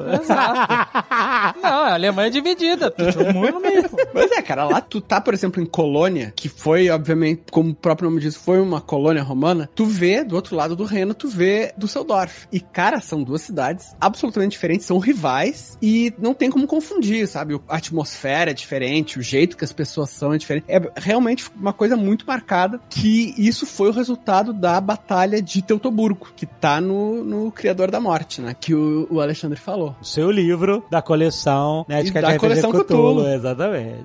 A Batalha de Teutoburgo tem aquela série, né, da Netflix Barbarians, que é muito boa, cara. Eu, eu curti pra Sim, caramba. Eu também gostei, recomendo que vocês assistam. Existem críticas, tá? Eu acho que o primeiro episódio é o pior de todos. Os caras fazem umas trapalhadas lá, mas pra quem gosta desse período da questão histórica, tem que assistir a série Bárbaras, sobretudo porque é uma série alemã, os caras falam em alemão e os romanos falam em latim Fala em latim, é muito legal. época. É Maneiro. muito bem feito. Eu só queria aproveitar que o Leonel citou o Cthulhu e hoje a NASA publicou o som de um buraco negro. É a coisa mais próxima que existe de um Cthulhu nascendo. Eu só queria dar essa sugestão. Já que vocês estão sugerindo séries, tá? Eu queria sugerir um som horripilante que vai deixar vocês com pesadelo. É horripilante o som? É horripilante?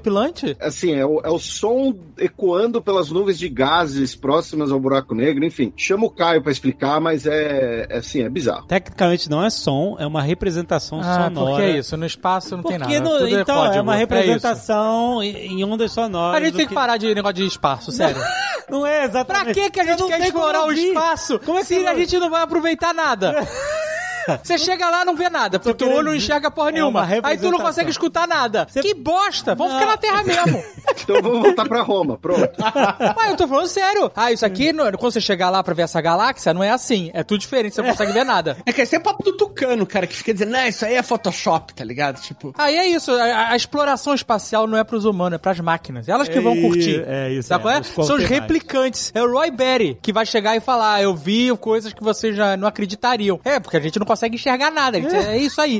Tem que ficar olhando pra folhinha verde, que nem é verde, né? Também não é verde a porra da folha. Não, a- a não tem cor. As coisas não têm cor, Azagal. A gente tá na Matrix e a gente não sabe. A gente tá na não, Matrix. Não, eu quero dizer o seguinte. A gente tá na Matrix, é sabe isso. A Matrix folha venceu. não é- sabe por que a folha não é verde? Lá vem. Porque ela, na verdade, ela não tem cor nenhuma. Qual é a cor da folha quando tá no escuro? O quão escuro? O quão escuro? Não, mesmo que seja uma penumbra, uma luzinha, você vê ela verde? Você não vai ver ela verde, certo? Ah, eu não sei, não vou entrar você não vai ver, porque o verde é só a, a luz sendo pá, o espectro verde da luz sendo refletido no teu olho. Então ela não tem cor, ela tem uma composição química que reflete luz. E a prova disso é que quando você não tem luz, ou não tem luz suficiente, você não vai ver a mesma cor do que quando você tem luz. Tá bom. É a parada da O aurora Alexandre boreal também, né? aquela parada do isso não é um cachimbo, sabe? Assim, do... do...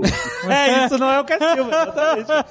exatamente. Pô, chega de corrida espacial, gente. Eu parei já com essa. Qual é o som do buraco negro agora? Bota aí, porra. Clica aqui. aí pra ouvir. Eles falam que é assustador, quero ver. Listen the sound of a black hole. Black hole, vai. NASA Black Hole Sound.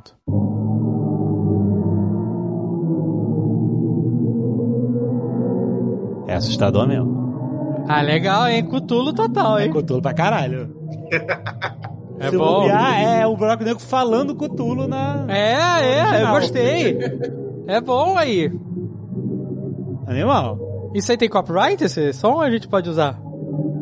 Não, pô, não, acho que é uma Tá no espaço, pública. né? Não é possível. Tá na nuvem, tá na nuvem, tá na nuvem. O, o Jeff Bezos já deu copyright, cara. Tá bom, legal. Pena que não era isso, é só que é só uma mentira. É, Então, não final é mentira, porque não tem som no vácuo, maluco. Eles têm que traduzir O as espaço é ondas. chato pra caralho.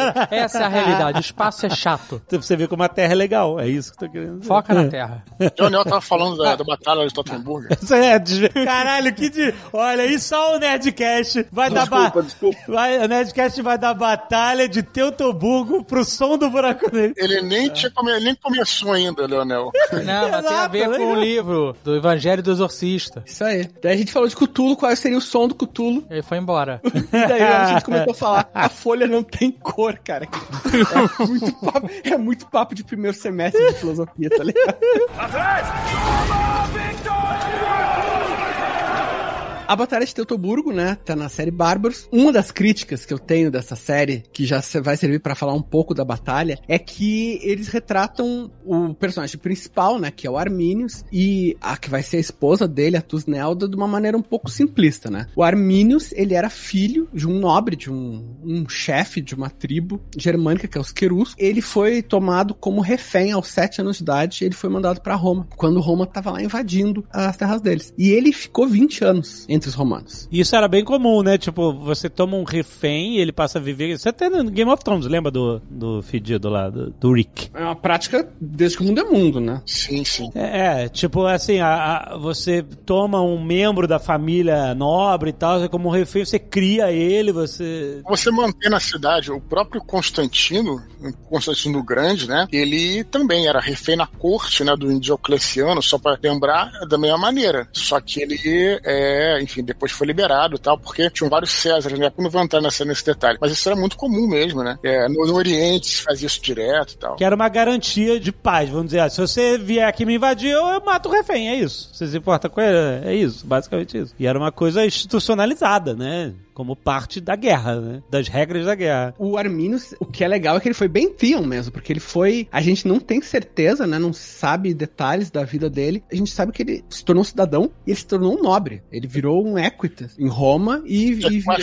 Seria tipo um equestre, né? É, Seria se- Cavaleiro? É, o equivalente a um cavaleiro. E ele tinha o comando da sua própria ah, legião auxiliar, né? Das suas próprias tropas auxiliares. Ele foi um puta comandante foda de tropas, assim. Ele participou da destruição de uma revolta. Ah, numa outra província. 20 anos depois que ele tinha sido levado, ele voltou pra Germânia pra servir a um governador que era o Varus. A piadinha que eu fiz do começo, né? Do Varus devolve minhas legiões, que é um- um- uma frase clichê, né? De quem curte história romana. Varus era. Ele tinha sido conselheiro do rei Herodes, assim. Era um cara super, super gente fina, sabe? Ele tinha o ditado que dizia que o Varus chegava um homem pobre numa província rica e ele saía um homem rico de uma província pobre. Tipo, era um cara, né, muito Nossa. conhecido por ser muito cruel. Ele fazia muita execução por crucificação mesmo. E um cara muito corrupto, né? Muito... E ele chegou na Germânia achando que estava dominado, achando que não ia ter que fazer muita coisa. Ele não era considerado um general muito eficiente, né? Embora ele fosse um bom político, ele fosse, ele é- era da família, inclusive, do Augusto, né? Do imperador. Mas ele não era considerado um, um general muito bom. Ô, Leonel, e o ator que faz o, o Varo na série, né, da série Bárbaros, ele é, cara,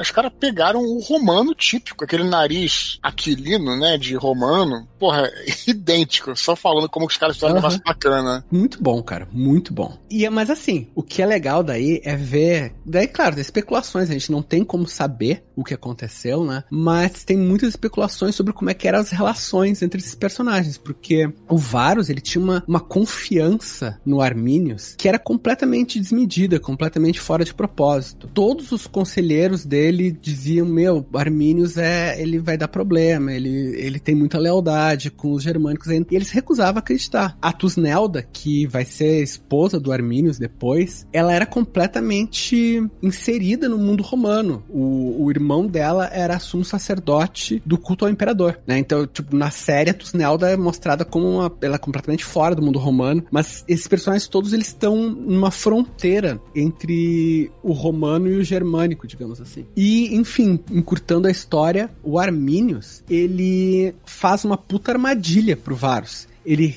une várias tribos da Germânia e convence o Varus, assim, no final da, da temporada de guerra, que isso é uma coisa que o Dudu vai falar depois, né? Que em Roma se tinha a temporada de guerra. Só podia fazer guerra na primavera e no verão. Sim, tem uma cena da série Roma, inclusive, que o César resolve avançar pra Roma, né? E o Pompeu, ele fica puto. Não por causa disso. Ele fica puto porque, cara, esse filho da puta tá atacando fora da temporada de guerra. Isso não pode acontecer, entendeu, cara? Não era nem pela guerra. É porque o cara Era- tava fora É da porque na época da colheita, né? É, não, porque é, sei lá, porque exatamente, né? Mas eles tinham essa coisa bem. Na né? época mais medieval é porque os caras tinham que estar de volta pra colheita, né? Sim, sim, provavelmente. É várias coisas, né, cara? Assim, início do Império era muito pelo clima das regiões, né? Daí eu não sei como outras regiões funcionam, mas, por exemplo, na, na Germânia, cara, é uma chuva insuportável, assim, sabe? Quando começa o, o outono, pode ter chuva, neve, dia de calor, um depois do outro. E era muito ruim de marchar. Então eles não queriam ser pegos no meio de uma marcha quando começasse o, o tempo ruim ou, ou o tempo imprevisível. É, Até porque muita gente morre pelo clima, né? Claro. Frio, ou pela lama, doença, tudo mais, né? Na Alemanha tem um ditado que diz que é abril faz o que quer, porque não tem como tu prever, né? Quando começa os meses mais instáveis, tu não, não tem como prever como é que vai Pô, ser esse o... cara caiu no erro de ir pra Rússia no inverno, porra.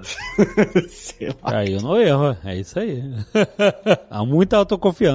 Mas daí o, o Arminius, ele convence Varus, né? Convence esse governador, esse legado, legado imperial, com três legiões, que eles têm que passar por uma região que, teoricamente, é uma região amigável pra suprimir uma revolta. Só que ele convenceu o Varus de que essa revolta é meia dúzia de gato pingado, vai ser tranquilo, e que eles podiam literalmente fazer isso na passagem. Então, cara, o Varus pegou todas as legiões dele, sabe, indo por terreno que ele mesmo não conhecia e que quem tava fazendo reconhecimento era o Arminius, ou seja, era o, o inimigo, que ele não sabia que era inimigo. Levou O todos famoso os entregou ouro a bandido, né? é, cara, tipo, e ele levou todos os civis, era uma coisa que geralmente não se fazia no exército romano, é ter aquela cauda, né, de gente carregando suprimentos, carregando bagagem, né, o, o legionário romano, ele carregava, né, muito equipamento que nem se fosse um, um soldado moderno, mas, cara, o Varus, tudo isso ele foi também, existe controvérsia, mas dizem vários historiadores que isso foi muito incompetência dele, de não, não notar todo esse contexto, então ele fez toda essa cagada, né, confiou no Arminius e levou todos os civis, fez uma, uma marcha muito tarde, na temporadas de campanha, e o que aconteceu foi que na na floresta de Teutoburgo, as legiões foram emboscadas por várias tribos. Essas tribos tiveram uma estratégia baseada no método de lutar dos romanos, porque o Arminius tinha sido treinado, ele era um general romano e ele ensinou pros caras todo o método e como Olha, vencer. caras que ele ensinou os caras tudo se ele tava com o, o general lá. Parte das atribuições dele durante o tempo que ele ficou na Germânia era ter contato com os outros chefes. Então, Eu tava porque- imaginando que ele fez isso via Zoom, né?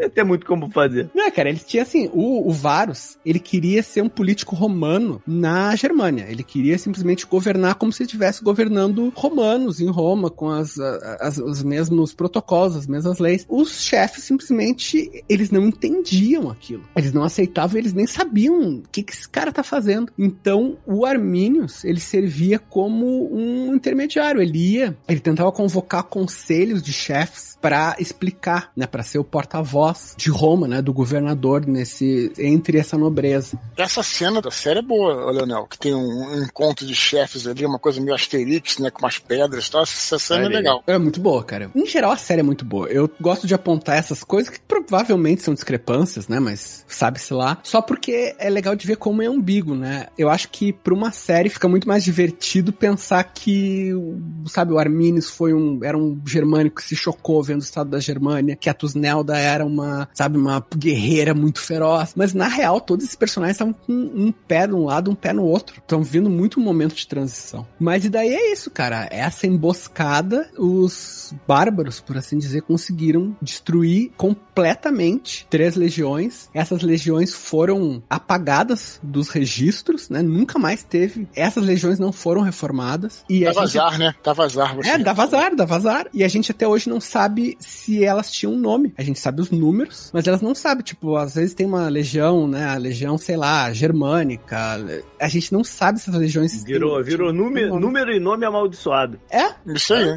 Vários desses nomes que vocês estão mencionando aí perduram até hoje, né? Tem Armínio por aí, tem Viriato, tem uma galera aí que se chama Uhum. isso ainda, né? Dona Armênia. Mas eu acho que é da Armênia. É, é, o? Armínio. O Armínio tem o cara que foi ministro, o Armínio Fraga, Não, né? Mas o Armínio vem de Hermann no, no alemão, né? Ah. É, mais ou menos. Não, O- não me o- corrija aí, ó. Então. Falei besteira. Claro, o nome do romano dele era Arminius, né? Que até onde eu sei não existe consenso, mas eu acho que uma das possibilidades mais fortes é que o nome dele fosse Irmin, que inclusive tem uma ligação com o sítio sagrado, né, da religião germânica, que é o Irmin Sul. Mas o Hermann eh, foi uma coisa bem adaptada pro alemão moderno, porque o, o Arminius ele foi usado como mil outros, enfim, ícones históricos da região, ele foi usado como um símbolo nazista, né? Daí isso vocês vão saber falar muito melhor do que eu, porque não sei tanto de Segunda Guerra, mas ele foi, cara, sabe? A estátua do Arminius que tem em Berlim, ela era considerada um, um ícone nazista, né? Sempre estão ali pra estragar tudo, né, velho? Não sabia, não. Sim, mas aí isso estabeleceu, né? Então a fronteira, como a gente estava falando, né? O, o Felipe estava citando a fronteira pelo norte, né, Leonel? E essa batalha, né? O fato de terem destruído essas três legiões foi um golpe feroz, né? Não só na moral do exército, como no próprio imperador, né? Que era o primeiro imperador, o, o César Augusto, e ele fez de tudo assim para abafar o caso, para assim, dizer que não aconteceu e tal. E a partir daí criou-se quase que um, olha, ninguém mais atravessa o Reno, o Reno acabou. E aí se criou várias fortalezas ali, né? É, a- na margem, no caso sul do Rio Reno. É, uma delas é Castrevetera, fortaleza velha, né? Que ficava até perto lá da cidade do Leonel, é, hoje na Brook, onde ele morava Exato. e que aliás é muito interessante, tinha uma base legionária lá e tal, e pronto, se estabeleceu ali e a ideia era justamente por esse nome, é a linha de defesa do Reno, não a linha de ataque, ou seja, estavam ali para defender a fronteira, ninguém mais se atravessa o rio, beleza? Deu merda, vão parar por aqui. É, cara, isso foi uma puta mácula, né, na, Sim, na, na sim. vida do, do Augusto, ele já era velhinho e ele ficava. Dizem, né, as histórias que ele deixou o barbão crescer, ficou maluco. Ele disse que ele ficava gritando pelo palácio, né? Vários, devolva minhas legiões. Porque não, não esperava. Como assim? Três legiões romanas vão ser derrotadas por bárbaros. É até interessante porque eles entregaram os pontos mesmo, diferentemente de outras situações, como as guerras judaicas, né? Teve três guerras judaicas que, porra, também era uma região é, bastante complicada ali a Judéia, mas, né, muitas regiões foram destruídas, mas os caras voltaram e retomaram a, a província. E ali não, na Germânia, parou por ali. Então essas foram as fronteiras que se fecharam ali, a partir desse momento, dessa grande batalha que o Leonel citou aí. É, mas eu acho que também tem aquele negócio, né, que nem a gente falou antes. Tinha regiões que eram muito mais interessantes, desde recursos até em termos de cultura. Cara, a Germânia era, naquela época, não era nada, né? Tipo, era. Tinha pântanos. Pântanos, né? Tinha regiões alagadas, tinha um, Sim, sim. uma galera que eles não conseguiam entender e que não entendiam eles, então tinha um interesse. Já tinha, já limitado. tinha boa cerveja? Porque senão já era um motivo pra subir, né? Boa. De- depende, depende. Se, se tu perguntar pra um cara de colônia, ele vai te dizer que a cerveja Kölsch é a melhor da Alemanha e já era romana, então foda-se. tá ligado?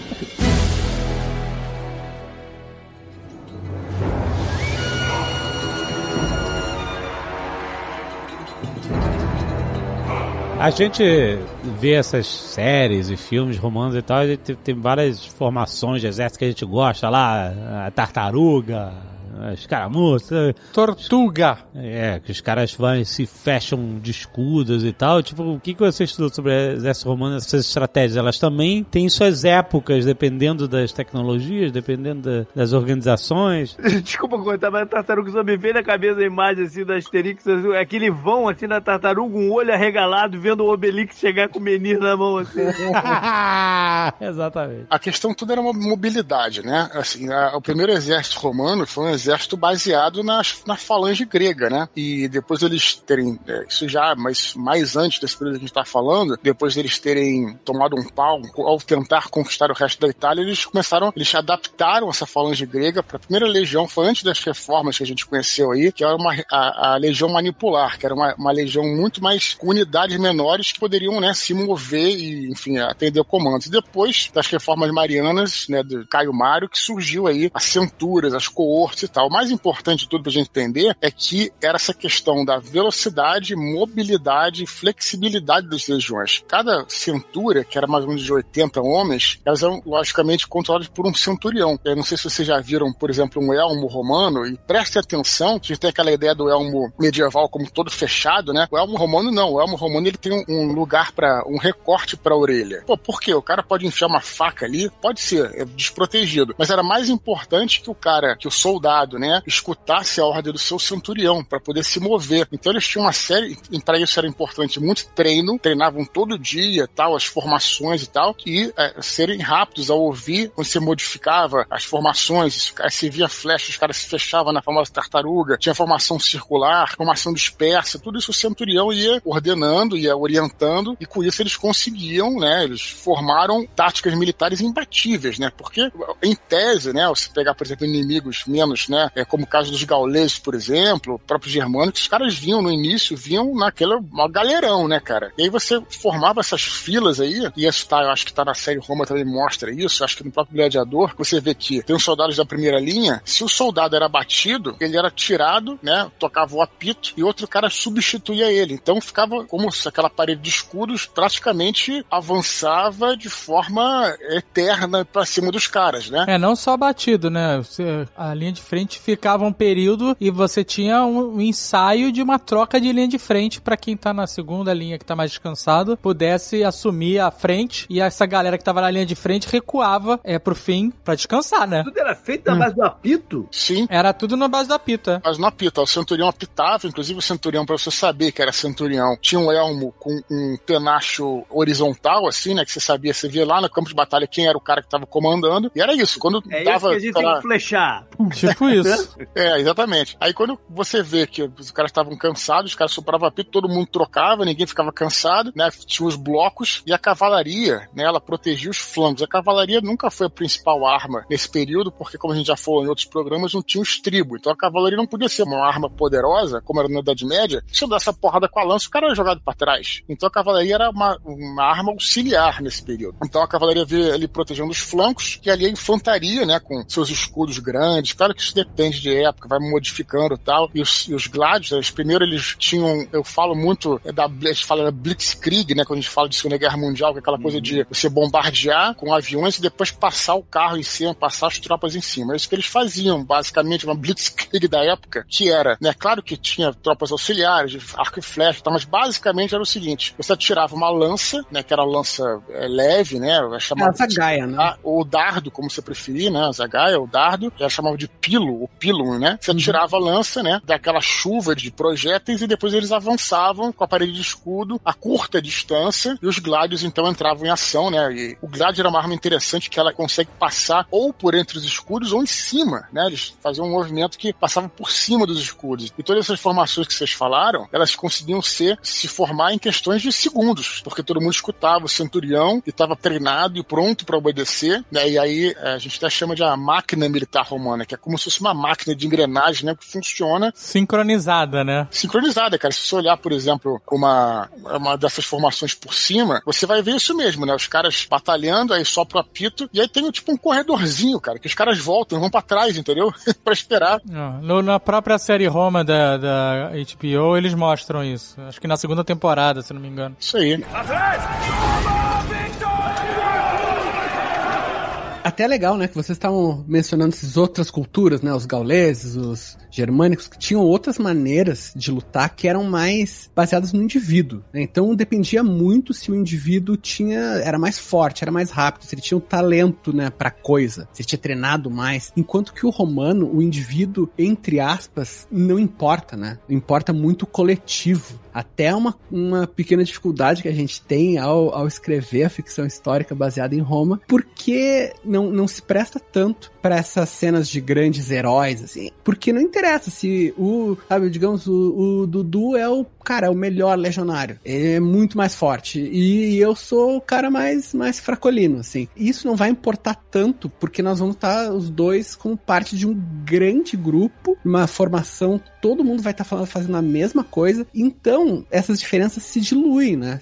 Enquanto que os outros exércitos, né? As, não é- seria nem exército, né? As outras, os outros guerreiros, eles dependiam muito dessa individualidade. Isso é uma das dos segredos, né? Da eficiência romana, é fazer essa coisa realmente é, é uma mentalidade quase de, sei lá, de empresa mesmo, né? Tipo, tu tá pensando na eficiência, tá pensando no ganho, não tá pensando no heroísmo. Não, eu acho que de próprio exército moderno, né? Porque o bom legionário não era o forte, não era o que tava, sei lá, o mais resistente e tal, era o mais disciplinado. Esse é o Exatamente. negócio. Tanto é que voltando à série Roma aqui, né? Que é bacana pra caramba, nas primeiras cenas que. Como é que é? O, O Tito Pulo. Tito Ah, Tito Pulo, né? Aham. E, e o Verinos, né? O Tito Pulo é, é, comete a pior coisa que tem, né? Ele é, era açoitado, você acha que vai ser condenado à morte e tal, porque ele tá no meio de uma batalha contra os gauleses e ele simplesmente sai da formação. Isso é inadmissível. O cara foi o que você falou mesmo, Leonel. O cara era grande, era forte, porra, lutava bem. Só que que adianta isso se o cara saiu da formação e cagou com a cintura inteira? Ele prejudicou, né? Então esse que era o, o bom legionário, era esse, o legionário disciplinado. Tanto é que eles tinham todo um procedimento, né? De você prestar uma devoção, é, também, por acaso, também tem isso na série Roma, como é interessante, né? É, essa devoção à legião, como você falou, e a legião era representada por uma águia com um estandarte. Então, na- nos acampamentos, você tinha inclusive um santuário que era dedicado a essa águia, né? Esse santuário, ele era guardado como se fosse um templo mesmo, né? Eles, eles prestavam devoção a essa águia, né? Esse, esse estandarte, e se a águia se perdesse, ou enfim, o estandarte fosse destruído, a legião entrava em desonra e podia, inclusive, debandar. Então, vê como é que eles criaram vários mecanismos para criar o que a gente chama de um exército profissional. Aliás, é, o primeiro exército profissional da história, é,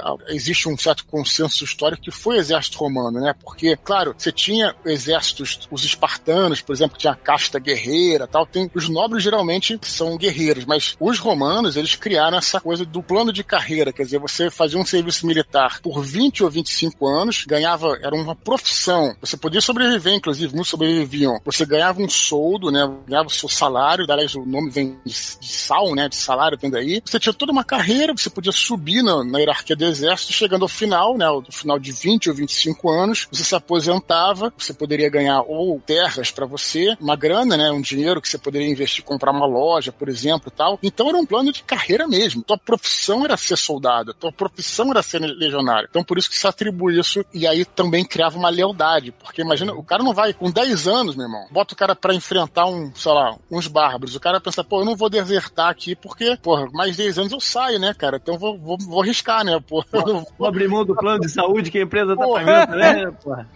plano de saúde não sei, mas plano de previdência tinha. Tinha plano de previdência. Você podia colocar tua grana lá no. Não era propriamente um banco, mas uma espécie de um, né, um, um protobanco lá dos, dos soldados. Era um baú, era um baú. É, não sei como é que funcionava isso, não. Mas tinha isso. Então tinha todo um plano. É genial, porque eles usavam isso pra, pô, até como pra refinanciar as paradas, né?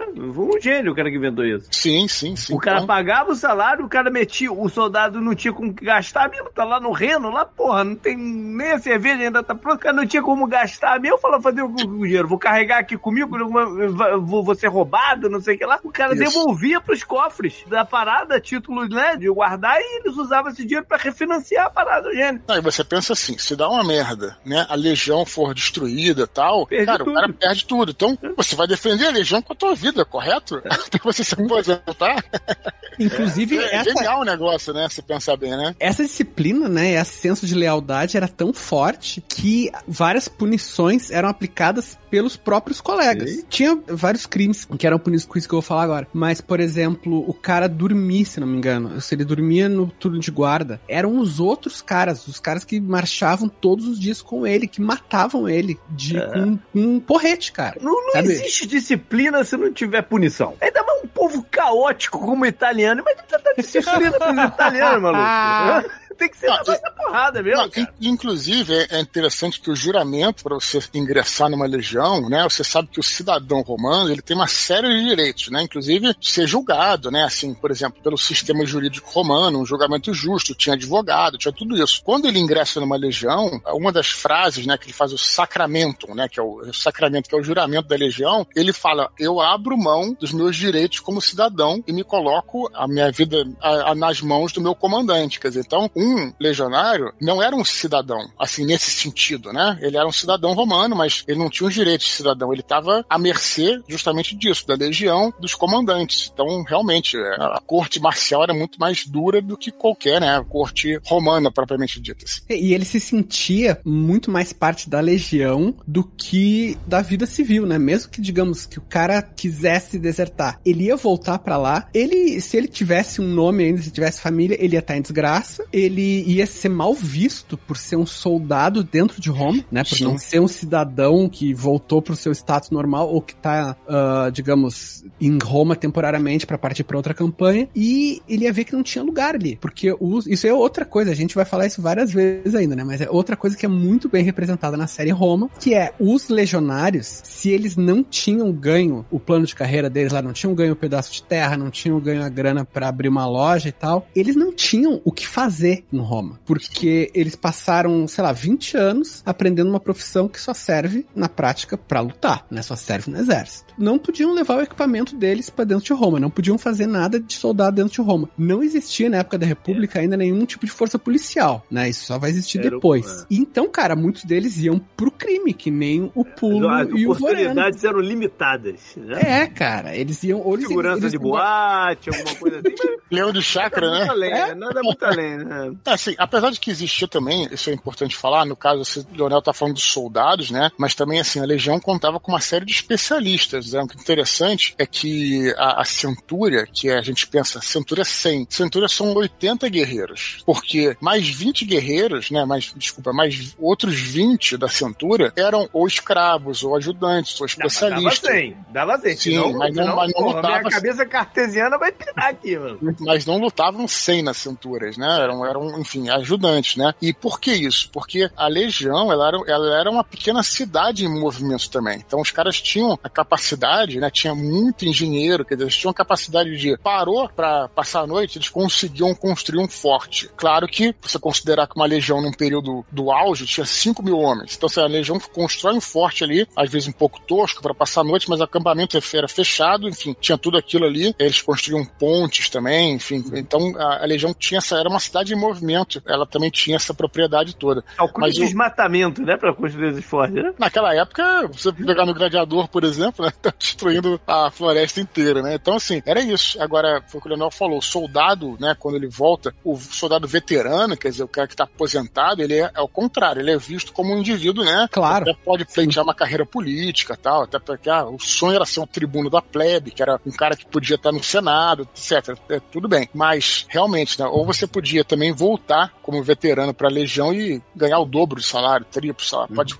mas, enfim, o cara que deserdava lá, é, saía da Legião, né, é, no Realmente, meio... não tinha futuro, né? Não, não, ia, não, não tinha mais lugar. Sim. E por que o cara ia fazer isso, né?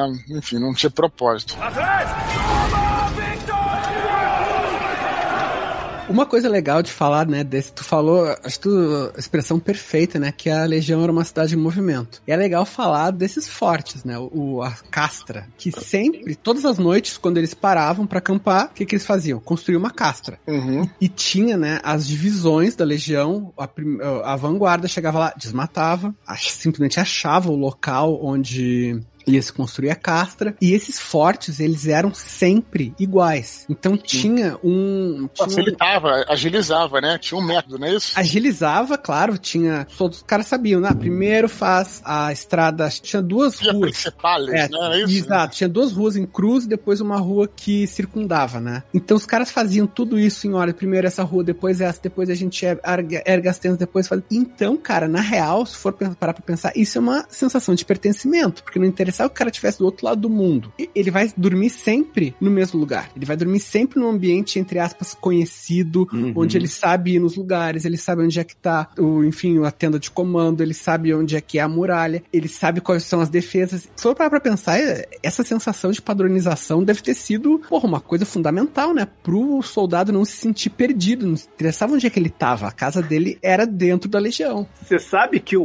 o americano, o americano, cê- ele se muda muito, né? De onde ele mora, de cidade pra outra, não sei o quê. Uma das coisas que faz ele se adaptar fácil é que ele vai pra qualquer lugar, ele vai fazer compra no Walmart, ele vai comer no fast food e tal, porque tem tudo em todos os lugares. Ah, os malls, os malls são iguais. É, tudo igual. Tu vai em qualquer lugar dos Estados Unidos, é igual. É isso, é uma parada maluca, cara. Você chega numa cidade, tá aqui em Orlando, você vai pra Nova York, você vai pra Califórnia, do outro lado Qualquer lugar. é aquele mallzinho de rua com as mesmas lojas ali, um Taco Bell, uma Pizza Hut. É pro cara não ficar mal, né? A verdade é essa. Cara, Demorei pra Demorou, demorou. Aí, demorei. Mas ele não fingiu um, um sorriso, porra, é um bom amigo. A realidade é essa. eu não, eu não peguei, eu não peguei, eu tenho que confessar.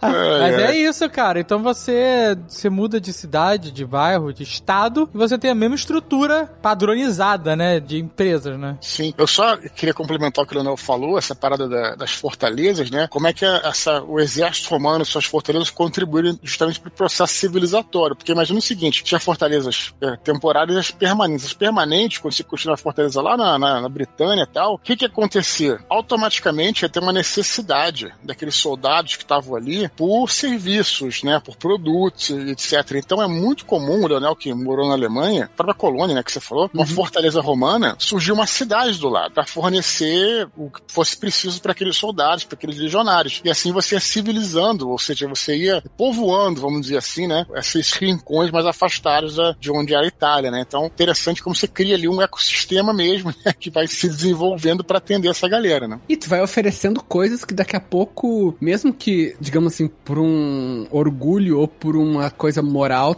a população acha que é errada. Às vezes, muitas vezes os indivíduos começam a ver, tipo, porra, é, é muito mais conveniente, sabe? Eu não preciso, sabe, estar aqui guerreando com outra tribo. Eu posso ser um, um aqui, eu vou, sabe, trabalhar Sim. de dia, vou dormir de noite. Não. É uma vida mais previsível que os romanos ofereciam, então eles acabavam ganhando também por essa conveniência, né, cara? Tipo, é bem coisa dos Estados Unidos, sabe o que você tá falando? Sim, exatamente.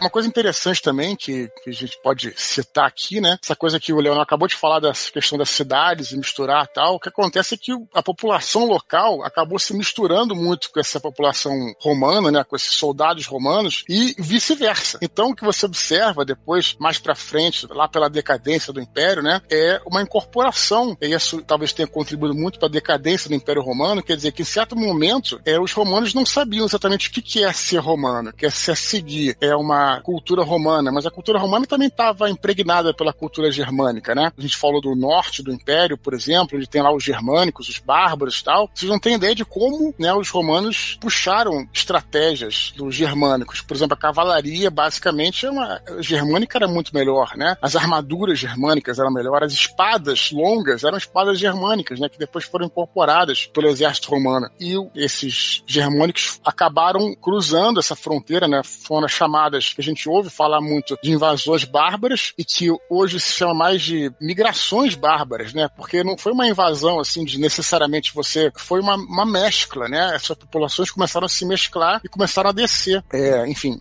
para o sul, né? Onde acabaram se misturando ele com o resto da população da Europa. Curioso é que você vê, por exemplo, os francos, né? Que nessa época, inclusive deu o livro, né? Que eu escrevi do Vento do Norte. Os francos eram bárbaros, assim, bem barberas mesmo, que depois virou os, os francos, depois eram o Carlos Magno era franco, né? Quer dizer, é, gerou o Império Carolíngio, né? O Império Cristão depois. E mais pra frente os franceses. Quem diria, né? Que os franceses, hein, Jazagal? Os franceses eram esses bárbaros no passado, né, cara? Vieram daí. Francamente. Francamente, exatamente.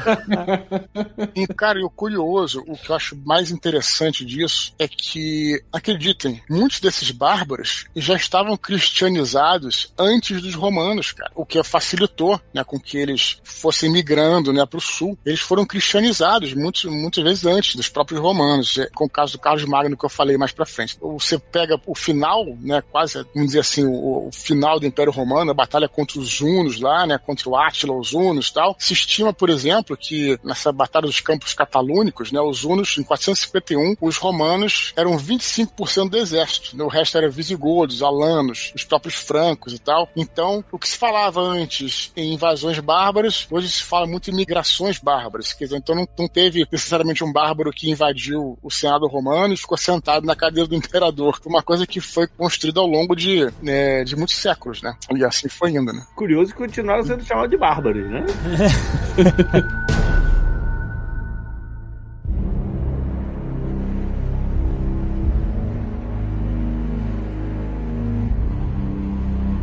voltando aqui, meus queridos, para o nosso querido Bernardo Cornel, né? Não sei se vão lembrar lá no Crônicas de Arthur, né? Que tem a, a, o ingresso do nosso querido Dervel no mitraísmo. Vocês vão lembrar que eles passam, tem um ritual, que é o culto aos soldados e tudo, etc. E esse culto, na realidade, ele veio de uma religião romana, né? Mitra, na realidade, era um deus persa, que ficou muito popular entre os soldados romanos, né? A partir do Império Romano Tardio, porque eles tinham ritos de passagem que formavam irmandades e tudo, etc Tipo, uma coisa meio. Tipo, os templários dizem que a maçonaria faz coisa parecida. Não sei porque eu não, não entendo essas paradas. Mas tem todos esses níveis de mistério. E acabou que esse deus Mitra foi incorporado, né, ao panteão romano. Tinham todos esses rituais aí de passagem, né, e aquela irmandade, né, entre soldados que você, mesmo que esse cara seja um inimigo, você só pode, você vai, se tiver que matá-lo, você vai fazer isso com dignidade, você nunca pode humilhá-lo, tudo, né? Só para mostrar como é que o panteão romano era, era diversificado. Eu falei de Isis anteriormente, Mitra foi um outro deus que foi muito importante nesse período e é interessante você ver aqui, nessa época romana, como é que esse rito era institucionalizado e você vai ler lá no Bernard Cornwell, lá no, no Crônicas de Arthur, você vai ver como é que isso chegou fragmentado na Britânia do século VI, né? Eles pegavam lá o que tinha sobrado, cara, sabe? Tipo, as informações que eles encontravam tal, e, e refaziam, entendeu? Então é interessante você ver esses dois momentos, tá? o mitraísmo no Império Romano e o mitraísmo depois, lá na, já na época, no início da Idade Média, né? Na, na alta Idade Média, vamos dizer assim. É, Roma pegava muito esses aspectos místicos, né, religiosos, e incorporava na vida que gente diria mundana, né? Uhum. Até na, na própria, no, na vida do exército, na própria burocracia.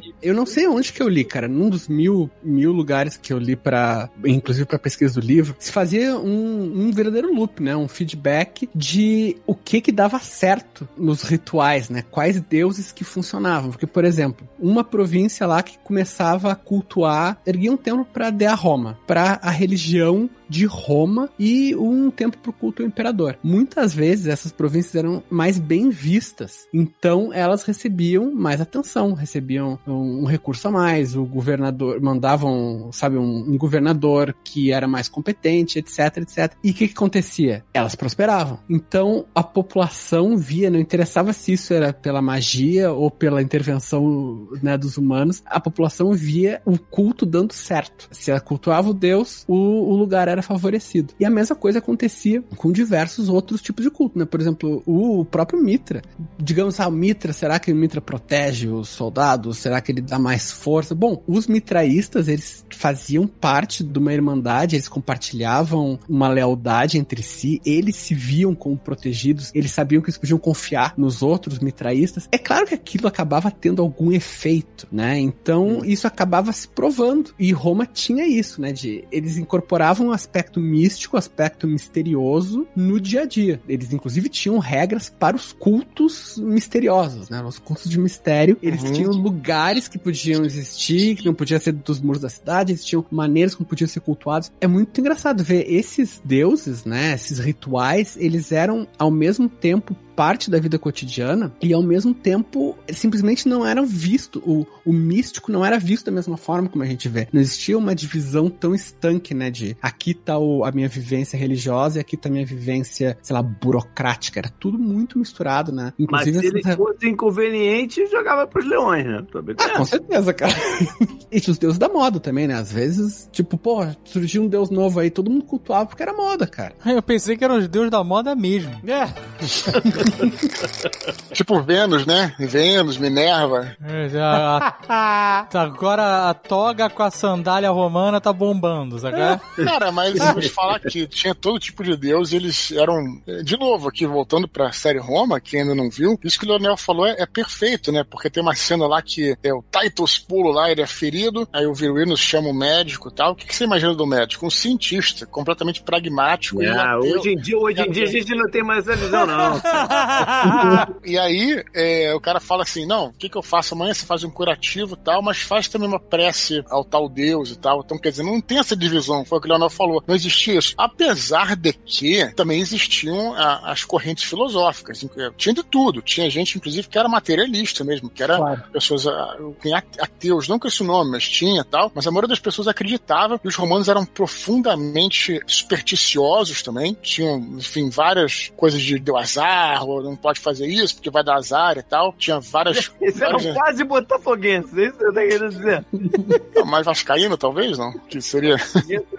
então, eles tinham toda. Foi o que o Leonel falou, não tinha essa divisão entre o que era místico e o que era. Eles não tinham essa coisa, né? Eles acreditavam mesmo que os deuses existiam. E digo mais, todos os deuses, não só os deuses romanos. Era comum, por exemplo, você ir para um outro lugar, uma outra província, você falar com os seus deuses em voz baixa, porque você sabia que tinha outro deus ali daquela província, daquele local, daquela região, entendeu? Você acreditava naquilo. Se o cara falasse, um deus aqui é o Thor, por exemplo. Então o cara falava, vamos, vamos chamar pelos nossos deuses, mas eu acho que eles também não têm muito poder aqui, os nossos deuses, sabe? Eles pensavam assim, porque tinha essa coisa de regionalismo. Essa coisa do deus onipotente, onipresente, é uma questão hebraico-cristã. Os deuses, nesse período politeísta, eram deuses locais, tá entendendo? Então, eles tinham muito essa visão, né? Essa divisão que, enfim, tinha uma, uma outra visão da coisa. E no caso de Roma, né? Os sacerdotes, eles tinham um papel muito de. Vai parecer que é só, só zoação, mas tipo, é quase um despachante, né? Porque o sacerdote, ele tinha um conhecimento prático de o que que tu precisava fazer para ter tal favor de tal Deus. Devoção, como a gente conhece hoje em dia, de simplesmente se abrir e se doar para um Deus sem esperar nada em troca, não era, digamos assim, o principal. Não posso dizer que não existia, porque sei lá, né? Mas não era o principal. O principal era uma relação transacional do mortal com o Deus. Eu quero tal coisa, então eu vou procurar o, o sacerdote ele vai me dizer: não, tu tem que sacrificar um boi, tu tem que fazer aqui uma maldição nessa tabuleta.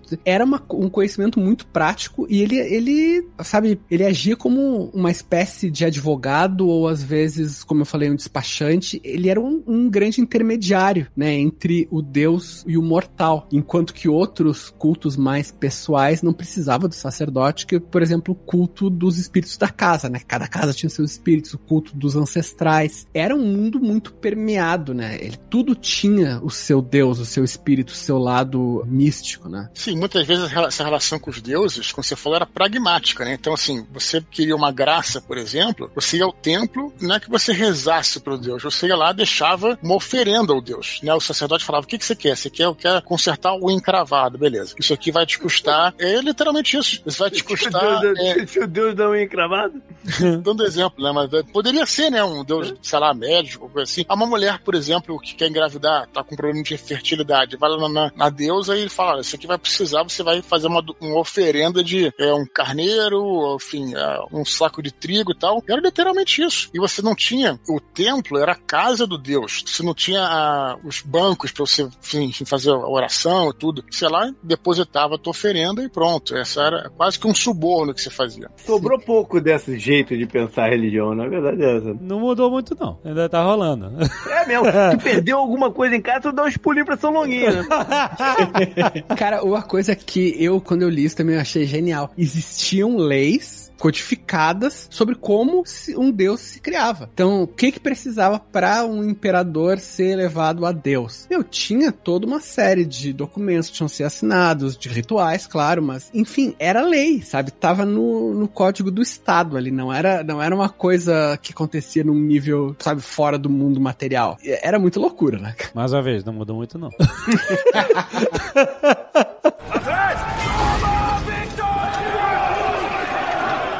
Isso tudo que você falou do exército romano, é, de fato, eles foram, não, não, foi à toa que eles ficaram tanto tempo no, no, domínio da situação, por esses avanços tecnológicos, essas adaptações, essas ideias todas militares, que influenciaram uma série de outros exércitos ao, ao longo da história. né? Você tem de tudo. Você tem, por exemplo, no filme do William Wallace, ele foi estudar em, em Roma tática militar, para ir para lá. Né?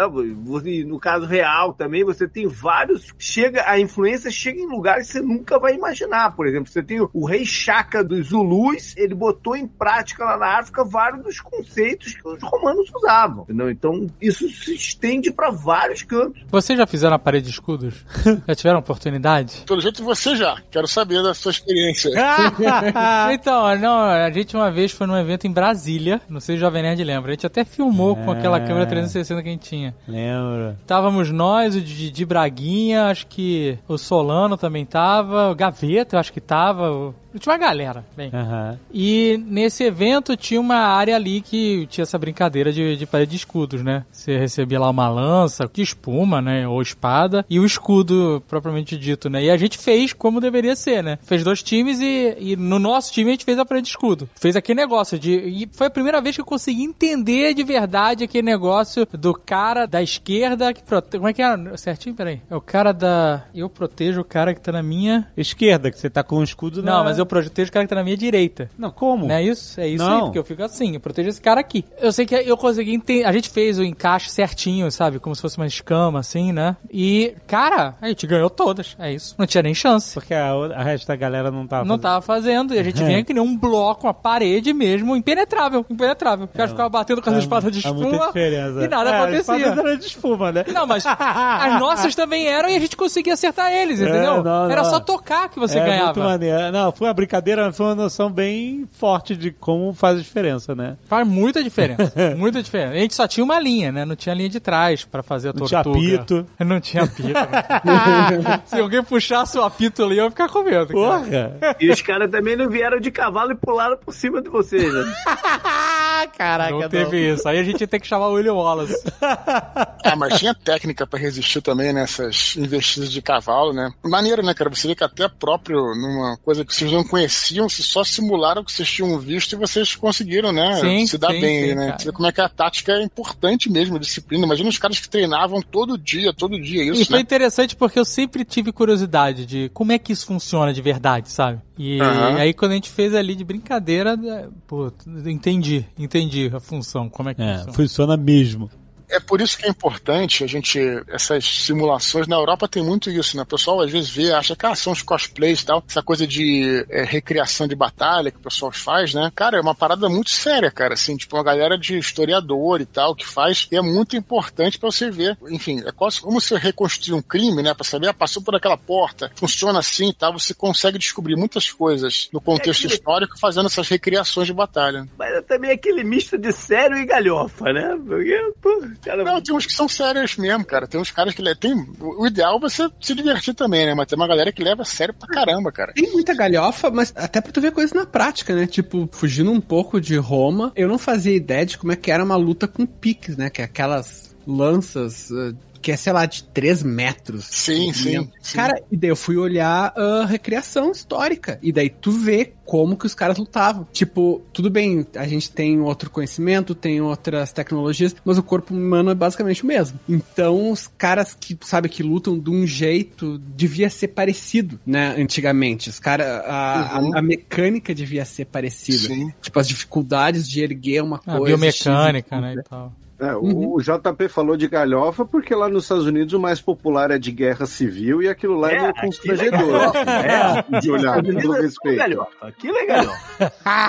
Aquela reconstrução da batalha lá em Saratoga, aquilo, tudo, tudo é o galhofa. A gente, a gente foi uma na Polônia. Uhum. E foi maneiro? Então, não porque, assim, foi, mas não foi, é porque assim, a gente chegou no lugar, era, os caras estavam levando muito a sério, e aí eles estavam realmente vivendo uma vida medieval num, num castelo ali, numa fortificação meio em ruínas que tinha, que era tipo uma Uhum. torre, sabe? Então era só um muro em volta, tinha umas torres nas esquinas e tal, mas a galera ficava lá o dia inteiro conversando, varrendo o chão, sabe? é? É, mas é... Era isso. vida Aí não podia ir no banheiro, não podia escovar o dente, não tinha antibiótico. Tipo isso, sabe? é? E a gente ficou lá, uma, sei lá, uma meia hora e é, tá bom.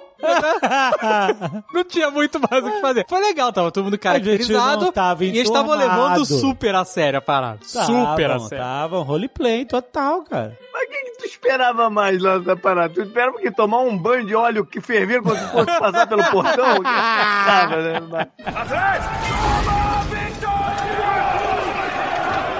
Só queria agradecer aqui meu querido amigo Leonel Caldela pelas noites quentes de Fortaleza, Leonel.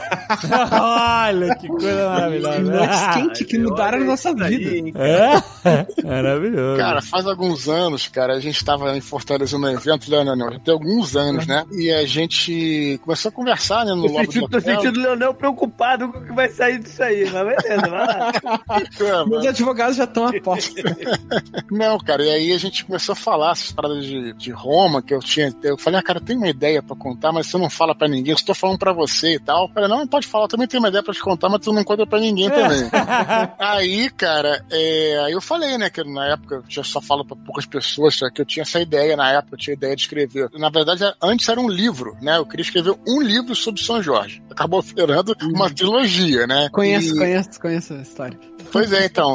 Aí, pô, o Leonel ainda mais é o é o mestre disso. Eu comecei a falar pra ele as ideias que eu tive empolgado, ele começou a ouvir. Cara, eu também tenho essa ideia, também tem uma coisa parecida, pra... não posso contar muito, mas é uma parada ligada a várias eras e tal, e vai ter essa cidade na Alemanha e tal. Caraca, a gente começou a falar e tal, então dali surgiram muitas ideias pra escrever não só a trilogia, né, Santo Guerreiro, mas principalmente esse livro, Ventos do Norte, que a, a coisa principal do livro, na meiuca do livro, lá tem essa batalha, uma batalha que dá nome ao livro, né, Ventos do Norte dos francos contra, na verdade, dos romanos contra os francos, né? É, naquele momento ali, essa conversa com o Leonel foi o estopim para criar essa batalha, para recriar essa batalha, que é uma batalha verdadeira que aconteceu na Germânia. Na verdade, era uma das frentes, uma campanha que os romanos estavam lutando para libertar, é o chamado Império das Galhas, que foi uma das últimas rebeliões provincianas que teve, né? Um cara chamado Caraus, olha só que interessante, ele era o almirante da frota romana que patrulhava o Canal da Mancha. Ele falou: Olha, eu vou virar imperador. E aí ele assumiu o controle sobre o norte da Gália e sobre as Ilhas Britânicas. Foi uma das últimas rebeliões provincianas do terceiro século. Tinha duas frentes de batalha na própria Gália e tinha uma galera que tinha que subir para lutar com os francos lá no norte, porque os francos eram aliados desse cara e estavam mandando navios piratas ali. Os francos eram grandes piratas ali para destruir os navios romanos que tentavam atravessar o Canal da Mancha. Então precisava alguém pegar os francos lá em cima, destruir esses piratas na própria casa deles. E é sobre basicamente sobre isso que se trata o livro, né? O, o Ventos do Norte. Tem várias coisas que acontecem, mas o principal é essa luta contra os bárbaros, contra os francos lá. E o Leonel me contando essas histórias todas. Ah, eu morei lá na Osnabrück, né? E aí,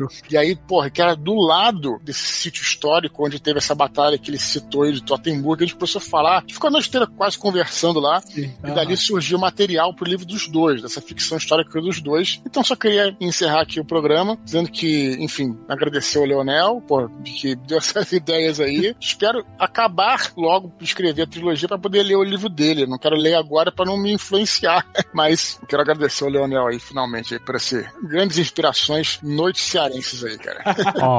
Não, tá certo. Noite cearense. Ah, as noites quentes cearenses. Não é acima do Fagner, amigo. E teve mais, teve as noites cariocas. Isso. E aí fudeu. Ah, Fudeu, cara. Eu já tava escrevendo o, acho que era o, o primeiro livro, né? O, o Roda de Deus. E, assim, a ideia de fazer essa ficção, né? É mais uma fantasia histórica, né? Baseada na história de Osnabrück, foi quando um amigo nosso, lá da Alemanha, ele levou eu e a minha esposa pra conhecer o sítio arqueológico de Calcrise, que é o onde teve a Batalha de Teutoburgo. Então, todos os lugares que são citados na batalha, eu andei, né? No lugar da emboscada, ainda tem uma- uns restos da muralha que eles fizeram, né? Da muralha de terra, enfim. Dessa maneira, se tu pegasse um gládio velho na mão assim, Pô, tivesse- ia ser legal.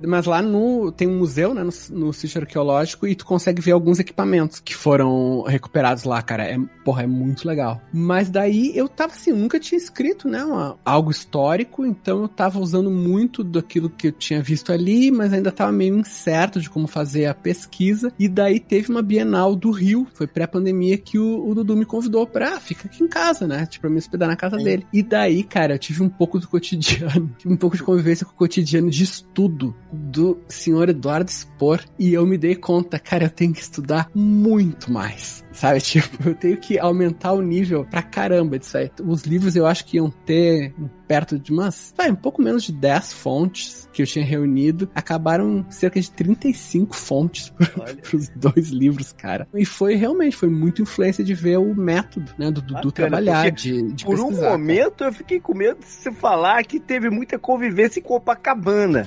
Que aí ia virar uma ficção histórica e erótica, né, na parada.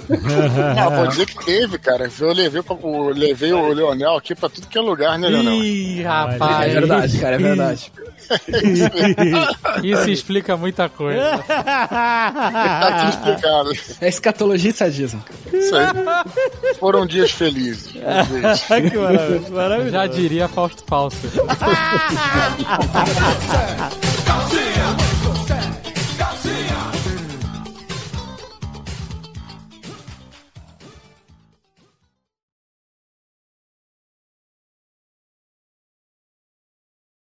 Só lembrando aqui que o livro está em pré-venda. Exato. O segundo volume dessa trilogia. É trilogia mesmo, né? Porque o Leonel faz as paradas. Ah, vai fazer uma trilogia. Tem É, 10 exato, livros na parada. Olha, não tem como não ser, porque, na- diferente do Leonel, que pode fazer um personagem de 100 anos, meu personagem morre no próximo livro. Sim, é verdade. O Leonel rouba muito. Então, o segundo volume da trilogia Santo Guerreiro já está em pré-venda. O primeiro volume já está à venda. Você pode comprar, caso você não tenha lido. Esse é o momento que compra o primeiro, já compra o segundo, já se empolga pro terceiro. E já deixa o box reservado também pro futuro. o lançamento oficial é dia 17 de outubro, mas você já pode garantir agora. Tem link aí no post. Este Nerdcast foi editado por Radiofobia, podcast e multimídia.